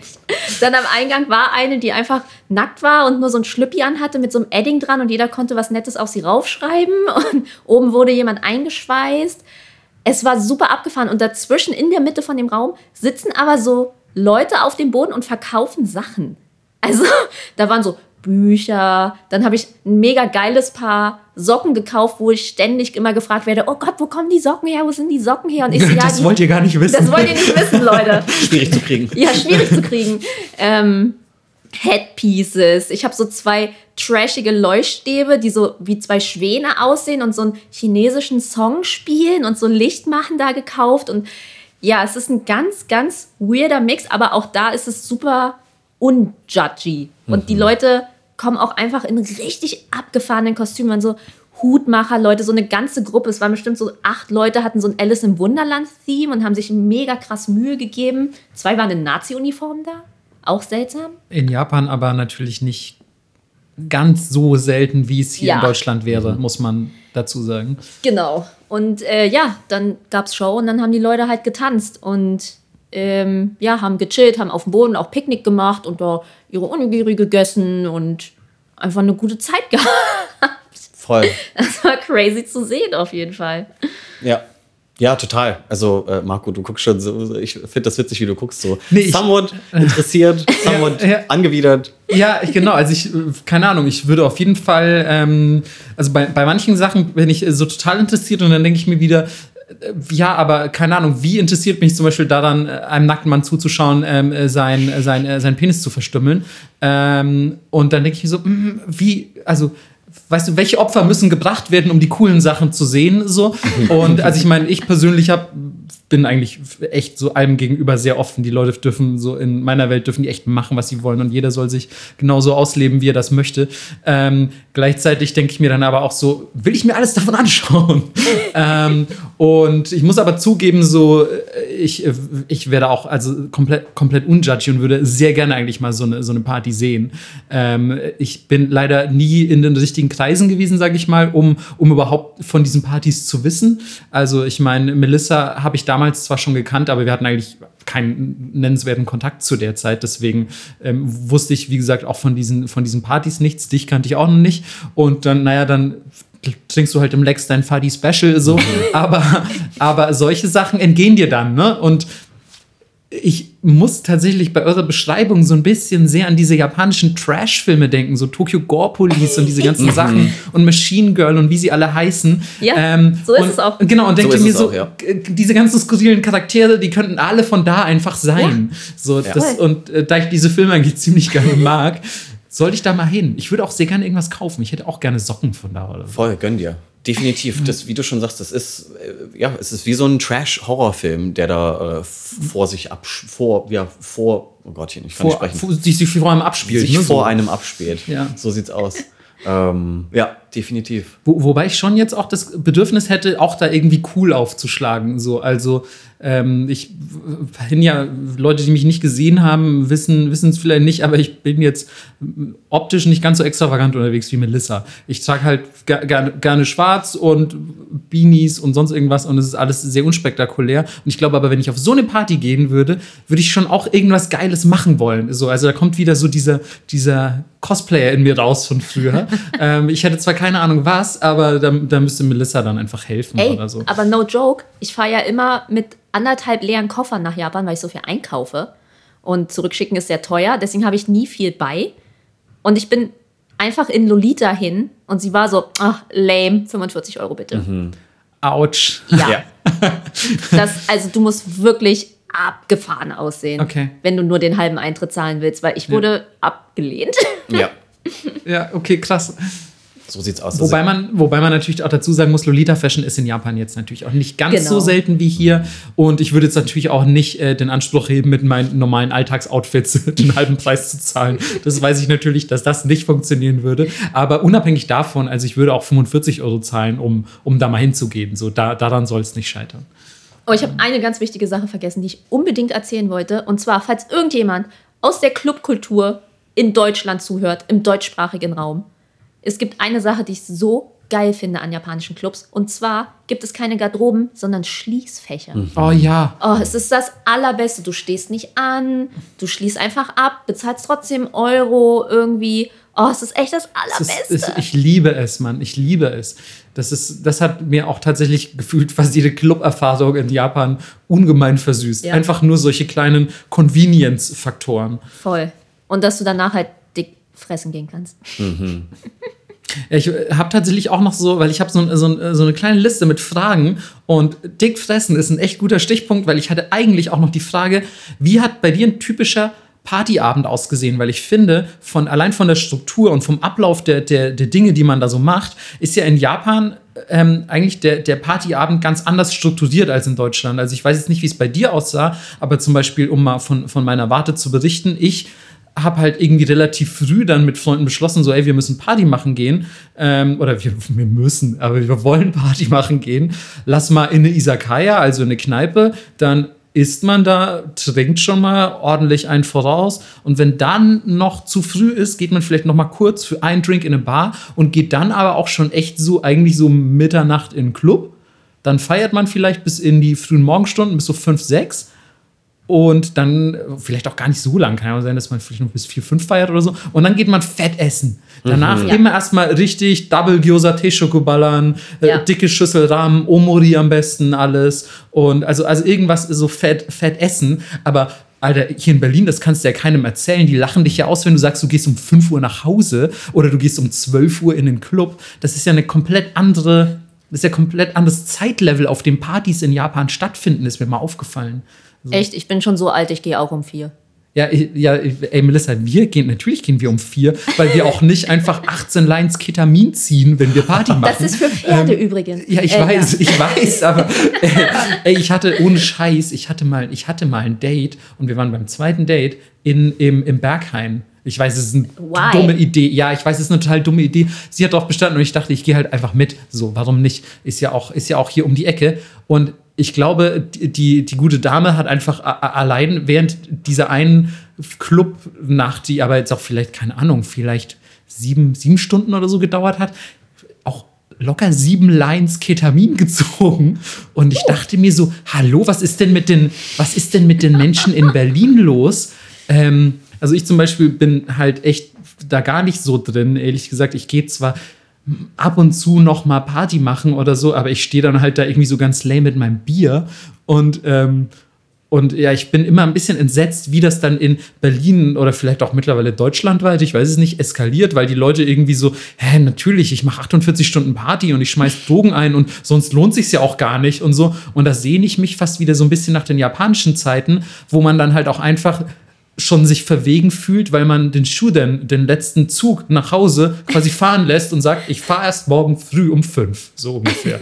Heute lasse ich richtig die Sau raus. Heute lasse ich richtig ja. die Sau raus, oder? Oder siehst du, wie, wie siehst das du das? Ich, das ist genauso. Also ich, ich glaube, unsere Partyerfahrung oder deine und meine Partyerfahrung hat sich gar nicht, unterscheidet sich gar nicht so groß. Für meine Partyerfahrung muss ich unterscheiden, war ich privat unterwegs oder war ich mit Shisen Party machen? Mhm. Ähm, waren wir, sage ich mal, beruflich auf der Party? Ähm, ähm, denn da war das nicht so entspannt. Da gab es kein äh, Pre-Saufen im Isakaya, sondern halt wirklich zwei, drei Stunden vor der Veranstaltung da sein, Briefing. Klar, ähm, Arbeit halt. Arbeit halt. Deswegen war das oft für mich gar nicht. Mh, mm, die Party begann dann wirklich erst während der Party. Und mhm. vorher war wirklich gucken, wer macht was, wo kann ich noch aushelfen, ähm, selbst während der Party irgendwas mal machen, keine Ahnung, äh, irgendwem helfen, Kostüme, schminken, whatever. Ähm, aber es ist richtig, wenn dann die Party irgendwann vorbei war, ähm, hat es bei uns auch dann noch gedauert, je nachdem, war es privat oder nicht privat, waren wir nicht privat da, sondern haben halt wirklich gearbeitet. Dann wurde noch aufgeräumt, Geld gezählt. Es hat noch eins, zwei, drei Stunden gedauert. Das war schon ziemlich anstrengend teilweise. Aber dann richtig kam das große Fressen. Alle ins Isakaya, Geld verballern. ähm, und man hat sich vollgestopft äh, und ist dann basically somewhat komatös äh, ins Bett gerollt und hat versucht äh, klarzukommen. Ja. hat, hat, versucht klarzukommen, finde ich auch, auch ein gut. schönes Ende auf ja. jeden Fall. so. Aber ich finde es eigentlich auch irgendwie schön zu wissen, weil ich jetzt ja immer schon so das Gefühl hatte, dass du echt partytechnisch you've seen some shit, so, mhm. um, um mal quasi äh, so in, in, diesem Sprech zu bleiben. Und, ähm, und ich finde es aber schön, dass das trotzdem das anschließende Fressen, das anschließende, keine Ahnung, Gyoza, ja. Äh, Udon, was auch immer, das gehört einfach dazu. Ganz egal, ob du einfach in, keine Ahnung, fünf Meter hohen Drachenplateauschuhen und mit Blut eingerieben irgendwo, irgendwo ähm, eskalierst oder ob du einfach nur, keine Ahnung, in so einem normalen Roppongi-Club abgehangen hast. Es ist einfach es ist Tradition, danach äh, sich vollzustopfen. So sieht es aus. Tradition, everybody does it. Ja. ja. Was ist denn dein Favorite Restaurant, Isakaya, whatever, um abzustürzen am Ende? Um abzustürzen, oh, oh warte mal. Frage. Ja, oh, lass mich kurz überlegen, wie hieß das denn? Uh, in Shinjuku in Kabukicho. Oh, ich komme gerade nicht drauf. Lass mich überlegen. Mein Fave Isakaya. Ich weiß, Shinjuku Alps. There we go. Äh, kennst du? Kennt ihr Shinjuku Alps? Nein, nee. okay. Ist so ein richtiges Billo-Isakaya ähm, in Kabukicho. So ein bisschen Tori Kisuko-mäßig vielleicht, oder? I don't know her. Okay.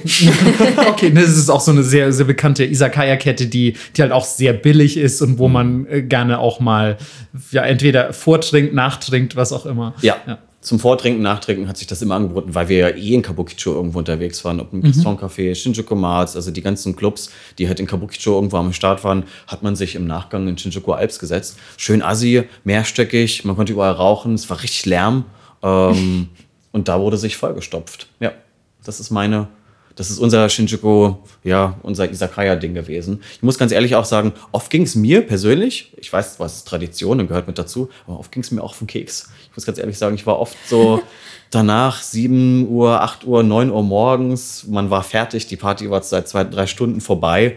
Ähm, ich habe mir oft das äh, Photon gewünscht und äh, wäre gerne schon ins Bett gegangen. Aber hey, Standard, wir, ne, wir gehen jetzt Isakaya und äh, das gehört mit dazu. Mhm. Ja, Social, voll, voll verständlich, voll ja. verständlich. Ja. Was, was ist dein Go-To, Melissa, nach, nach der Party? Muss ja auch gar nicht vielleicht die Location sein, aber was ist das perfekte Post-Party-Essen in Japan? Gyoza. Gyoza all the way. Mm, Gyoza ist echt schwer zu toppen. Ja, ganz schwer zu toppen. Auch so richtig fett Knoblauch noch drauf. Mm, oh, ähm, fuck ja. Und es gibt eine witzige Story, da kamen wir lustigerweise vom Department Age. Okay. Sind, ähm, sind daneben in so einem Rahmenladen und ähm, mein damaliger Freund, so richtig geil, ich bestelle jetzt auf Japanisch, Mann, ich habe voll lange geübt, mein Japanisch ist richtig geil, geht hin und macht den klassischen Fehler und will, will zwei Getränke bestellen, zwei Gläser und labert irgendeinen Bullshit und der Typ kommt einfach so mit acht. Oh nein. Oh nein. Super. Super geil. Und wir so, äh, nee, sorry, Gaijin Bullshit. Ich so, Gott sei Dank war ich das nicht. Oh und saß einfach nur da und hab so weiter meine Rahmensuppe gelöffelt. Ja, aber ähm, also ich finde wirklich nach der Party Gyoza und boah, was ist denn noch richtig geil? Ähm, Katsudon auch geil. Muss man auch sagen. Und Ramen auch geil. Eigentlich alles, alles an Fast Food Geil, rein. Ja, einfach schön fettig. Ne, schön fettig, salzig. Ich muss, muss aber echt sagen, so Gyoza ist, ist wirklich sehr, sehr schwer zu toppen. Also ich würde euch auf jeden Fall empfehlen, ähm, zu Hidakaya zu gehen. Ähm, ganz egal wo, weil das ist eine Kette, die es gefühlt einfach in jedem Stadtteil 400.000 Mal gibt. Mhm. Ähm, und also kannst eigentlich keine, keine zwei Häuserblocks gehen, ohne dass da irgendwo Hidakaya ist, gefühlt. Und die haben was, das nennt sich Dabru Gyoza Teishoku. Und dazu klick, kriegst du, ähm, ich glaube, es sind zwölf Gyoza, dann ähm, Karage, eine Schüssel Chahan ist, glaube ich, dabei und eine Suppe. So eine, so eine, wie so eine chinesische, also es ist auch eigentlich ähm, eher ein chinesisch orientiertes Restaurant, aber halt japanisiert, wenn man so will. Und, und das gibt's alles und es kostet, glaube ich, 600 Yen oder so. Und Geil. das sind halt umgerechnet 5 Euro. Und ähm, das macht einen so satt und es ist so geil und es ist einfach das allerfucking Beste nach so Club-Eskalation. Und wenn man eh schon halb besoffen ist und sich dann irgendwie diesen ganzen Scheiß reinschaufelt, da ich, da bin ich ganz nostalgisch jetzt direkt. Ich kriege schon feuchte Augen. Oh. ja, besonders wenn man besoffen war oder somewhat besoffen war. Ja. Ähm, ja. Am besten seht ihr nicht, wo man besoffen ist, dann nicht mehr besoffen ist und wieder besoffen ist und vielleicht mal zwischendurch, naja, okay. Ja. Ähm, aber ja, da, da gebe ich dir recht. Aber mir ist noch eins meiner Favorites äh, eingefallen. Äh, Shisen und ich sind oft nach der Party zu Hanamaru Udon. Mhm. und haben uns Udon gegönnt. Richtig Billo, Kacke Udon, nichts drauf, ähm, noch ein Riesenteller Tempura ähm, Finde ich auch sehr, sehr gut. Richtig, ja. ja ich hätte, hätte Kitsune Udon genommen natürlich, aber ansonsten. Natürlich. Oh, Kitsune Udon, wo ich. Ja. das schneiden wir auf keinen Fall raus. Ähm, ähm, jetzt haben wir eigentlich schon so ein bisschen gehört, das finde ich auch ganz cool, dass wir in unterschiedlichen äh, von mir zum Beispiel wir beide, Robert, Robert und ich, in sehr unterschiedlichen Kontexten Party gemacht haben. Also, ähm, aber das klingt ja bisher eigentlich alles so mega, mega positiv. Gibt es auch irgendwas Negatives so über, über Party machen, über die Partyszene in Japan, über so alles, was damit zu tun hat im, im weitesten Sinne, ähm, von dem du berichten könntest? Oder würdest du echt sagen, so, das ist einfach eine Partyszene, wie ich sie mir fucking wünschen würde? Da habe ich nichts dran auszusetzen. Die würde ich auch ehelichen und mich mit ihr beerdigen lassen. Hm, Negativaspekte. Ich glaube, das einzige Negative, was ich vielleicht benennen könnte, ist, dass man halt wirklich nicht unbedingt Freunde fürs Leben macht. Mhm. Ähm, oder mh, naja, wirklich irgendwann mal, dass sich vielleicht aus so einer Partynacht ähm, naja, irgendwie eine tiefgründige Freundschaft noch entwickelt, dass man sich dann irgendwie doch mal außerhalb der Partyszene trifft oder mhm. außerhalb einer Party trifft und mhm. vielleicht mal irgendwie einen Nachmittag gemeinsam miteinander verbringt. Das ist doch sehr selten passiert und ich muss ganz ehrlich sein, äh, trotz dessen, dass ich äh, durch Shisen und äh, naja, die Tokyo Decadence Group äh, wirklich Hinz und Kunst kennengelernt habe ähm, und mich dort auch relativ viele kennen, habe ich zwei gute Freunde gemacht, würde ich sagen. Mhm. Äh, ein Gaijin und ein Japaner, mit denen ich auch jetzt und heute noch in Kontakt stehe. Shisen natürlich auch, der ist exklusive. Mhm. Ähm, aber das ist, glaube ich, so ein bisschen, das könnte das Negative sein, ähm, wenn man sagt, okay, cool, ich gehe zwar trotzdem feiern, aber möchte vielleicht auch mal jemanden kennenlernen, mhm. mit dem man sich außerhalb der Feierei trifft. Absolut. Das ist also es bleibt auf einem nie passiert, muss ich ganz ehrlich sagen. Es bleibt so auf einem oberflächlichen ja. Level. Ne? Also es ist, es ist mir tatsächlich auch aufgefallen, weil gerade, ähm, was ich ein bisschen schade finde, weil gerade angesichts dieser unendlichen Freude, die man oft so auf japanischen Partys spürt, ich glaube, weil da eben die Leute, das hatten wir vorhin schon, so endlich mal von diesem gesellschaftlichen Druck ein bisschen wegkommen, loslassen können und so weiter. Und man eigentlich gerade da erwarten würde, so, ey, da müssen, auch, müssen sich doch endlich die wahren Connections ergeben, weil ich mhm. fand es in Japan immer schwierig, ähm, so wirklich wahrhafte Freundschaften aufzubauen, auch außerhalb der Partyszene, einfach gerade weil es da einfach äh, soziokulturelle Differenzen gibt und so weiter. Und, ähm, und gerade, dass es dann auch in diesem Party-Kontext trotzdem so oberflächlich bleibt, das finde ich auf jeden Fall auch echt schade. Ja, so. total. Also ich weiß nicht, wie es bei dir aussieht, Melissa, aber ich würde auf jeden Fall noch anfügen, dass ähm, japanische Partys gerade in diesem Standardkontext auf mich oft ein bisschen so wirken. Also es trifft auf keinen Fall auf Department H und sonst was zu, aber auf Roppongi und Camelot und wie sie alle heißen, ähm, dass man sich, glaube ich, oft Partys in anderen Ländern angeguckt hat und einfach versucht hat, die zu kopieren und zu sagen so, jetzt macht das mal so und habt Spaß, weil so wird das gemacht und so hat man Spaß.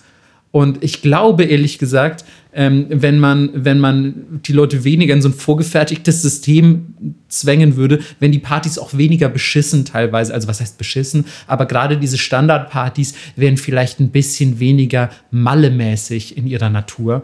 Ähm, zum Beispiel gibt es ja auch, das ist jetzt nur so ein, so ein Auswuchs des Ganzen, aber ich, und ich weiß auch nicht, ob das immer noch existiert, aber in ganz vielen dieser Standardclubs gab es ja Tanzverbot.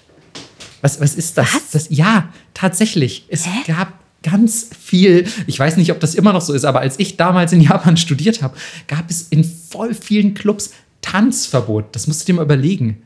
Wie, die Leute standen einfach nur Richtig. und haben laut Musik gehört? Im Prinzip ja. Und haben getrunken. Und natürlich haben auch voll viele Leute dann getanzt, aber es kamen zum Beispiel immer mal wieder sporadisch Leute, die versucht haben, dieses Tanzverbot durchzusetzen. Und es Was? war für mich so eine absolut skurrile, äh, skurrile Sache, weil das ist doch das primäre, die primäre Sache, für die du da bist. Und vor allem, also ich, ich weiß gar nicht, ich habe mich nie mit, dem, mit den Hintergründen beschäftigt. Ich weiß gar nicht, was die Leute auf die Idee bringen würde, zu sagen, tanzt mal nicht. Also aber vielleicht war das irgendeine so Gesetzsache, dass. Das war 100 Pro, war das was Gesetzliches. Das war was Gesetzliches und deswegen herrschte ein offizielles Tanzverbot, ja, genau, genau, aber genau. nicht wirklich und so. Genau. Super ja. weird. Genau, also es muss, muss irgendwie einen gesetzlichen Grund gehabt haben, würde ich jetzt mal schätzen, dass man dann zum Beispiel, uh, keine Ahnung, wenn man jetzt tanzt, ähm, wäre das offiziell ein Club, wir haben uns aber nur als Bar angemeldet genau. und so und deswegen tanzt jetzt bitte nicht. Und dann haben natürlich immer alle getanzt und dann kam plötzlich mal irgendwie so Security vorbei und hat gemeint, so, nee, jetzt hört mal hier auf zu tanzen. So. Und dann ist es so, Digga, was ist das denn? Man fühlt sich im Club illegal beim Tanzen. Das ist ja, als wäre ich, als hätte ich hier gerade 30 Euro Eintritt für einen, für einen verbotenen Rave gezahlt. Was ist denn hier los? So, das macht ja also überhaupt keinen Sinn. Also das, das sind so immer so einfach diese Seltsamkeiten, die man auch im japanischen Alltag hat, die findet man leider auch beim Partymachen, finde ich. Hm. Was sind dein, was sind dein so am wenigsten geschätzter Aspekt des Feierns in Japan? Ähm, den habe ich ja schon erzählt, dass du gerade als Frau sehr viel, ja, okay. ja, sehr viel Bullshit erlebst, mhm. der echt unschön ist. Ähm, aber ansonsten hatte ich immer viel Spaß. Für mich ist es ein bisschen nervig, gerade in diesen Großraum-Discos feiern zu gehen, weil ich so klein bin und die Clubs sind unfassbar voll. Wirklich. Mhm. Also teilweise hätte ich mich einfach fallen lassen können und es wäre nichts passiert, weil ich so eingedrückt war. Mhm. Und ich war echt so, okay, ich muss mal kurz raus. Das ist mir ein bisschen zu krass hier. Ähm, ja. Auf das, jeden Fall. Ja, das war mir echt zu, zu heiß, zu stickig, zu viele Leute. Ich konnte mich null bewegen, ich konnte überhaupt nicht tanzen. Ich wurde nur so mit der Menge mitgeschwemmt sozusagen. Und ähm, ja, das ist nicht so mein Jam. Du hättest Stelzen gebraucht. Ich hätte, ja, Monsterschuhe. ja, du hättest die Monsterschuhe gebraucht. Stelzen, die aber an der Seite Klingen haben. So. Voll. Oh. ja, für, oder so einfach Nägel, die so rausstehen. Ja. Ähm, ja, also genau, wenn ihr, wenn ihr irgendwie ein bisschen klaustrophobisch unterwegs seid, sind, glaube ich, diese, diese, diese krassen Tokioter Clubs nix für euch, aber dann ist vielleicht auch Tokio generell nix für euch. Ne? Ich finde, sonst, nee, ich finde, sonst funktioniert das total gut, abgesehen vom Bahnfahren zur Rush Hour. Ähm, dass, obwohl es so voll ist, die Leute irgendwie es immer schaffen, dir auszuweichen. Selbst Man- auf der Shibuya Crossing so? Man nimmt ja auch viel mehr Rücksicht aufeinander innerhalb Genau. der japanischen Gesellschaft, aber ich meinte jetzt auch einfach zum Beispiel sowas wie die Wohnungsgröße in Ach so, Japan. ja, okay, voll, Also wenn voll. du kla klaustrophobisch bist und dann, keine Ahnung, wohnst du halt eh schon in einem Sarg in Tokio, äh, mit Sarg mit Bad, so ungefähr, ähm, dann, ja, es ist ein bisschen, ich weiß nicht, ihr habt, ihr habt zusammen gewohnt, ne? Shisen und Ja. du, schätze ich mal.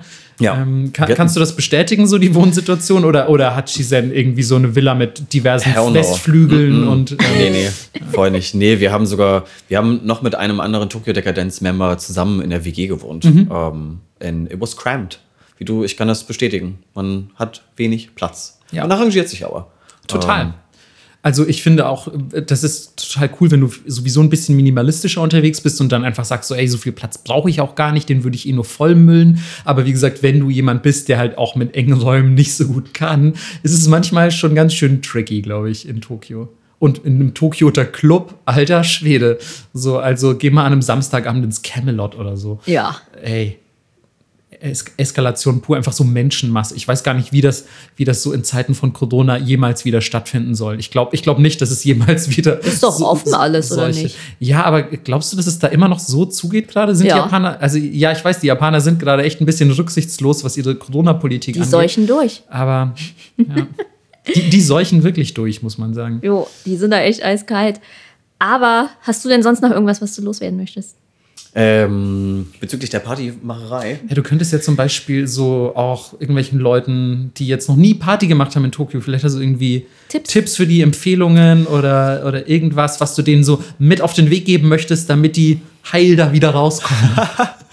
Ähm, Tipps, ja, Tipps, Department Age auf jeden Fall. Das ist mein Tipp. Äh, bucht eure Flüge so, dass ihr an einem ersten Samstag im Monat in Tokio seid.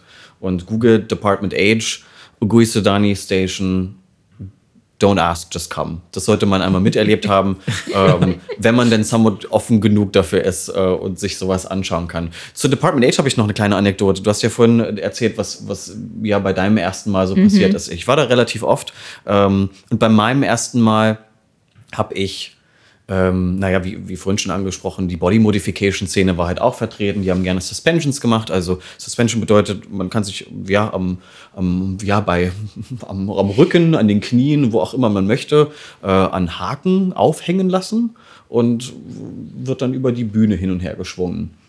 Ähm, aber bei meinem ersten Mal hat sich jemand auf der Bühne ja live die Nippel abschneiden lassen. Das war so, Was? Okay. Well, Al alter Schwede. mit, mit, mit Sicherheit auch, ja, der war der Drang da, das auf einer Bühne zu machen. Das macht man ja auch nur einmal. ja. Und äh, Und das hast du live mitbekommen. das habe ich live gesehen und dachte so, okay, krass, abgefahren. Well, ja, von mir aus. Wenn du darauf Bock ist, hast. Das ist Total. auf jeden Fall Next Level, muss ich sagen. Next Ja. Level Shit auf jeden Fall. Ähm, Da erblasst der Mann mit dem Penis am Eingang vor Neid. total, ja, das war, das war dann lamer Shit. Der Typ, der am Eingang da sich, äh, Ja. wer irgendwelche Nadeln in den Penis steckt, whatever, der war nicht mehr, äh, der war nicht mehr interessant. Aber das ist, also das ist, das ist wirklich krass. Also ich äh, weiß nicht, das hat doch auch wahrscheinlich alles geblutet wie Sau. Natürlich. Das muss doch medizinisch behandelt werden. Richtig. Die Body Modification Szene, die ist ja eh irgendwie äh, so unterwegs, dass die äh, genug medizinisches Wissen Ja, ja. mitbringen Ja, und das haben, stimmt ähm, um sich so zu zerschneiden oder aufzuschneiden oder aufzuhängen, ähm, als dass man halt im Nachgang weiterlebt. Mhm. Ähm, das, äh, ja. Und, äh, und Part 2 der Show, also es gab dann noch eine zweite Show, ähm, auch mega witzig. War so eine, ja, es waren halt mehrere Typen äh, in dieser typischen japanischen weißen Unterwäsche, die man so zu sich zusammen, wie heißt sie? Mhm.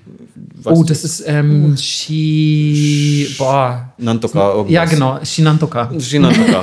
ähm, Chan. Shinantoka-chan. So wird es richtig, so ist der hochoffizielle japanische Ausdruck dafür. Ähm, und naja, es, es, es war eine Anal-Dildo-Show. Es ging darum, wer kriegt den größten Oh, wow. Dildo äh, in den Poppes. Ähm, und das war auch ziemlich interessant zu beobachten. Ähm, dass das halt einfach auf der Bühne passiert. Ja. Und die Leute drumherum stehen und cheeren und yay. Mit so größer. Lightsticks. Exactly, voll, Yay. total. Und halt, ne, die Leute freuen sich einfach. Da Ja. kriegt jemand einen sehr, sehr großen äh, Dildo in sein Rektum gesteckt und äh, Alle sind dabei. alle sind dabei. Z- Ziemlich witziger Shit, kann ich nur empfehlen. ja. Ey, ganz ehrlich, das war ja auch eigentlich, eigentlich ist das ja auch schon die Empfehlung gewesen. Ne? So bereitet euch mal auf diese Situation potenziell vor. Das ist, was Robert gesehen hat. Ja. So, also seid, seid gewappnet dafür, dass nicht nur irgendwie so ein Mann mit, keine Ahnung, äh, mit, mit ohne Klamotten irgendwie am Eingang sitzt, sondern seid dafür bereit, dass auch jemand sich potenziell einfach ein Körperteil abschneidet und so. Und das ist, das ist schon echt Next Level. Das ist wirklich so ein bisschen, au- auch jetzt für mich, der ja irgendwie echt, ich war ja drei Jahre in Japan und habe sowas nie, nie miterlebt und, und auch quasi eigentlich von der, von der Existenz solcher, solcher Welten nie so richtig erfahren, beziehungsweise wenn man mir das jetzt so erzählt hätte, hätte ich es für eine Filmszene gehalten, wo man bewusst übertreiben will und sagen so, ja, guck mal, das ist eine richtig abgefuckte Clubszene und so Body Modification und irgendwie dystopische Dekadenz und Hedonismus und so. Und nee, ist einfach nur Shit, den Robert vor ein paar Jahren erlebt hat. so. so. So sieht's aus, existiert. Ja, Ja. definitiv. Ähm, ja, man, man, ich sag mal, man, man muss einfach die richtigen Leute kennen, die einen dann in diese Subkultur-Underground-Szene mit einführen. Ähm, und ja, man muss vorbereitet sein auf Dinge, die passieren. Ob es Blut ist, Fisting, keine Ahnung. Es kann alles passieren. Ich, ich glaube ja, also wenn jemand sowieso diese Folge bis hierhin gehört hat, dann Ja. ist das Interesse groß genug, dass jetzt schon die Notizblöcke gezückt wurden und, und mitgeschrieben wurde. So, aha, aha, okay, Dildo Contest. ähm, wie schreibt man Contest? Nein, ich schreibe einfach Dildo. Und das Ähm, Training geht los. Genau. So aus, alle am Stretchen und Gaben. So. aber mit so Rocky-Soundtrack jetzt auch im Hintergrund, wo man so die, auch diese, diese Treppe hochrennt Ja. und so, aber dann kommt die Kamerafahrt plötzlich von hinten, man sieht es einfach ein sehr großer Dildo auch im Popo. ähm, ja, also es ist so, so glaube ich, ähm, wird, wird ein Schuh daraus. Ähm, find, find ich, würdest du auch spontan sagen, also dieser Abend, das war alles an einem Abend, by the way? Ähm, die, ja, also die, die Janai-Show und auch der, das, die Nippelsache. Show köstlich, ey. Und auch äh, sich das Nippel entfernen lassen, das war alles an einem Abend, so sieht's aus. Ja. Würdest du spontan sagen, das war dein krassester Abend in der Hinsicht? Oder, oder gab es irgendwas, was dich noch mehr schockiert hat? Das war, glaube ich, das krasseste mit. Also es gab noch ein Event, was, ähm, was vielleicht noch mit erwähnenswert ist. Ähm, das hat Shisen damals veranstaltet. Das nannte sich Akumo Gensokai. Irgendwie Albtraum, Fantasie, Treffen, whatever. Ähnliches Weirdo Gathering. Ähm, und das war ästhetisch einfach sehr schön. Dort haben zwei Lolitas performt. Ähm, die eine hat irgendwie am Piano gespielt, äh, in einem schwarzen Lolita-Kleid. Und die andere hatte ein weißes Lolita-Kleid an und hat auf der Bühne einen Aderlass gemacht. Also hat Hui. basically, Krass. ja, einen Aderlass gemacht, also sich Blut abgezapft und mit ihrem eigenen Blut sich halt dieses wunderschöne weiße Kleid äh, beschmiert. Und das sah schon schön aus, muss ich ganz ehrlich sagen. Also auch, wie du, ja, auch weird, ähm, weil man hätte es Klar. einfach nicht erwartet so. Okay, zwei süße, hübsche Lollis, die eine spielt Piano und die andere tanzt und auf einmal, ja, Alles ja, voller Blut. fesselt sie sich den Arm ab und äh, steckt sich irgendwie eine Kalüde in den Arm und äh, beträufelt sich mit ihrem eigenen Blut. Und das war auch schön beleuchtet. Ähm, ja, auf sowas muss man einfach gefasst sein. Wenn man zu der Art von Party geht. Wenn man zu der Art von Party geht. Also mit Sicherheit wird man das jetzt im Lex oder im Atom äh, Eher nicht so. nicht so sehen. Ähm, Did you man just sich assume what I did in Lex? So. ja, I'm sorry. Oh, Marco ist schon wieder Did da. I- Ey, nach, das ist immer schlimm. Nach vier Fadi Special macht er immer Aderlass. Vielleicht sollte man sich auch einfach mal in so einem ja, Standardclub gönnen. Aber lieber nicht. Also anscheinend gibt es ja auch schon Überschneidungspunkte. Also wenn, wenn Adrian angerufen wird, dass man sagt so, hey, also ihr solltet zwar hier keinen Aderlass im Hip-Hop-Club machen, aber kommt mal vorbei und mit eurer Weirdness heizt ein bisschen die Menge an. So. Also das finde ich eigentlich auch ganz schön, weil ganz ehrlich, in Deutschland würdest du es nicht finden. Nee, Also da gibt es wenig Überschneidung. Der, ich habe auch das Gefühl, weil diese Szenen ja nicht indogen in Japan entstanden sind, quasi, gibt es da nicht so diese, diese krassen Vorbehalte, gerade was die Clubbing-Szene angeht. Also ich glaube, da gibt es viel mehr Überschneidungen und Offenheit und so. Gerade weil man ja auch, wenn man, glaube ich, in Japan so wirklich ein Clubkid ist, dann ist man weniger gesellschaftskonform als der Durchschnittsjapaner, würde ich jetzt einfach behaupten. Und dann hat man da, glaube ich, eh schon eine, eine gesteigerte Offenheit für, für diversen Shit. Das finde ich eigentlich ganz schön. Voll. Total. Und die Leute sind, wie gesagt, es stringt immer so eine, so eine angenehme äh, ja, Naivität mit im Publikum. So- so Everybody's auch, just ne? happy. Es ist wirklich wie ein erwachsener Kindergeburtstag. Voll. Wirklich, muss ich wirklich sagen. Also, Hey, wer hat mich da mit Code beworfen? Could happen. could happen. Ihr habt ihr es gehört. It could happen. Zieht vielleicht eine Regenjacke an. Nein, nur, du wirst vorher auf jeden Fall gefragt. Daijoubu? So sieht's aus, ja. Ja. Daijoubu? Beim Department Age kann man, gibt's auch so eine Art Ganzkörperkondom, in das man sich stecken lassen kann. Das ist ja vorhin gesagt, man kann Ja. sich da irgendwie einschweißen lassen. Genau. Also, falls dann irgendwie doch, weiß ich nicht, Körperflüssigkeiten durch die Gegend fliegen, keine Sorge. man Da ist, super ist, safe. es ist für alles gesorgt. Da bist du richtig safe. Gut, ich hoffe, ihr seid auch alles safe mit euren Vokabeln, denn jetzt kommt eine neue dazu. Und wie das äh, Tradition ist, haben wir beim letzten Mal mit der lieben Claudia eingeführt, darf der Gast, wenn er denn des Japanischen mächtig ist, ein Wort aussuchen. Yay! So sieht's aus. Ich bin des Japanischen somewhat mächtig. ähm, und äh, ja, das Wort äh, dieser Woche ist Futskayoi. Chan. Chan. so sieht's aus. Ach, vielen Dank, du hast mich. Ja, so sieht's aus. Aber ehrlich gesagt war der bei mir selten klein, muss ich sagen. Der Futskayoi. Ja, Ja. was ist Futskayoi? Futskayoi ist der, ja, der Kater. Der Hangover, genau. Wenn ihr also richtig hart gesoffen habt, ihr wart, ihr wart einge, eingeschweißt quasi, aber mit einer, mit einer Flasche Jack Daniels quasi. Und, und quasi habt euch da eine äh, Kanüle gelegt. Ähm, und seid am nächsten Morgen aufgewacht und ihr habt wahnsinnige Kopfschmerzen und es geht euch mega kacke, dann habt ihr ein Futskayoi. Ja. Und wenn man sich das Kanji-technisch mal anguckt, das finde ich ganz geil, ist es halt einfach, eigentlich heißt es zwei Tage betrunken. Du bist zwar am nächsten Tag nicht mehr wirklich betrunken, sondern du leidest eher so ein bisschen. Ähm, aber, aber trotzdem finde ich eigentlich die, so, die Zusammensetzung dieser Vokabel ganz charmant. Und, und denke auch immer gerne an meine ehemalige oder an eine meiner ehemaligen Japanischlehrerinnen, die gesagt hat, bei ihr ist eher ein Mitskayoi. Das ist dann quasi der dreitägige Betrunkensein, also, also ein, ein doppelter Hangover quasi, wenn du auch am zweiten Tag nach dem Saufen immer noch merkst, dass du ja vor zwei Tagen ein bisschen eskaliert bist, dann hast du einen Mitskayoi. Kann man, kann man unendlich weitertreiben. Ähm, to tolle Vokabel und auch ähm, gefühlt so in meinem Partylife schon echt sehr oft zum Einsatz gekommen. So. Same kann ich nur sagen. Ja, des Öfteren, ich habe ja vorhin schon angesprochen, manchmal gab es Nächte, in denen man betrunken war, dann wieder nüchtern wurde und wieder betrunken wurde und äh, das hat sich so hingezogen ähm, in, ja, in Mitskajoi. Äh, genau, also gibt es. Nehmt das auf jeden oh, Fall in euer Vokabelheft auf. Das ist, das ist eine sehr wertvolle Vokabel, würde ich sagen. Ja, die kann man oft gebrauchen und ansonsten vielen Dank fürs Hiersein. Dankeschön. vielen, vielen Dank. Durfte. Vielen, vielen Dank an euch. Ach, Quatsch, Unsinn. Wir, wir sind doch nur einfache Lakaien. Wir danken dir für dein Erscheinen und ähm, freuen uns, dass du uns bereichert hast mit solchen tollen Geschichten und hoffen natürlich auch ein bisschen, dass ihr da draußen einerseits jetzt Bock bekommen habt, äh, Party in Tokio zu machen oder Party in Japan zu machen, gleichzeitig aber auch, ähm, dass ihr überhaupt noch Nippel zum Abschneiden habt. Auch das würde ich euch wünschen. Ähm, und ähm, ja, wir hoffen, es hat euch an mancher Stelle nicht zu sehr verstört. Aber so läuft das nun mal in Tokio. Wir go big or go home. Ey, so ist es. Go ohne Nippel oder go home. Ja. Come with nipples, get out without nipples.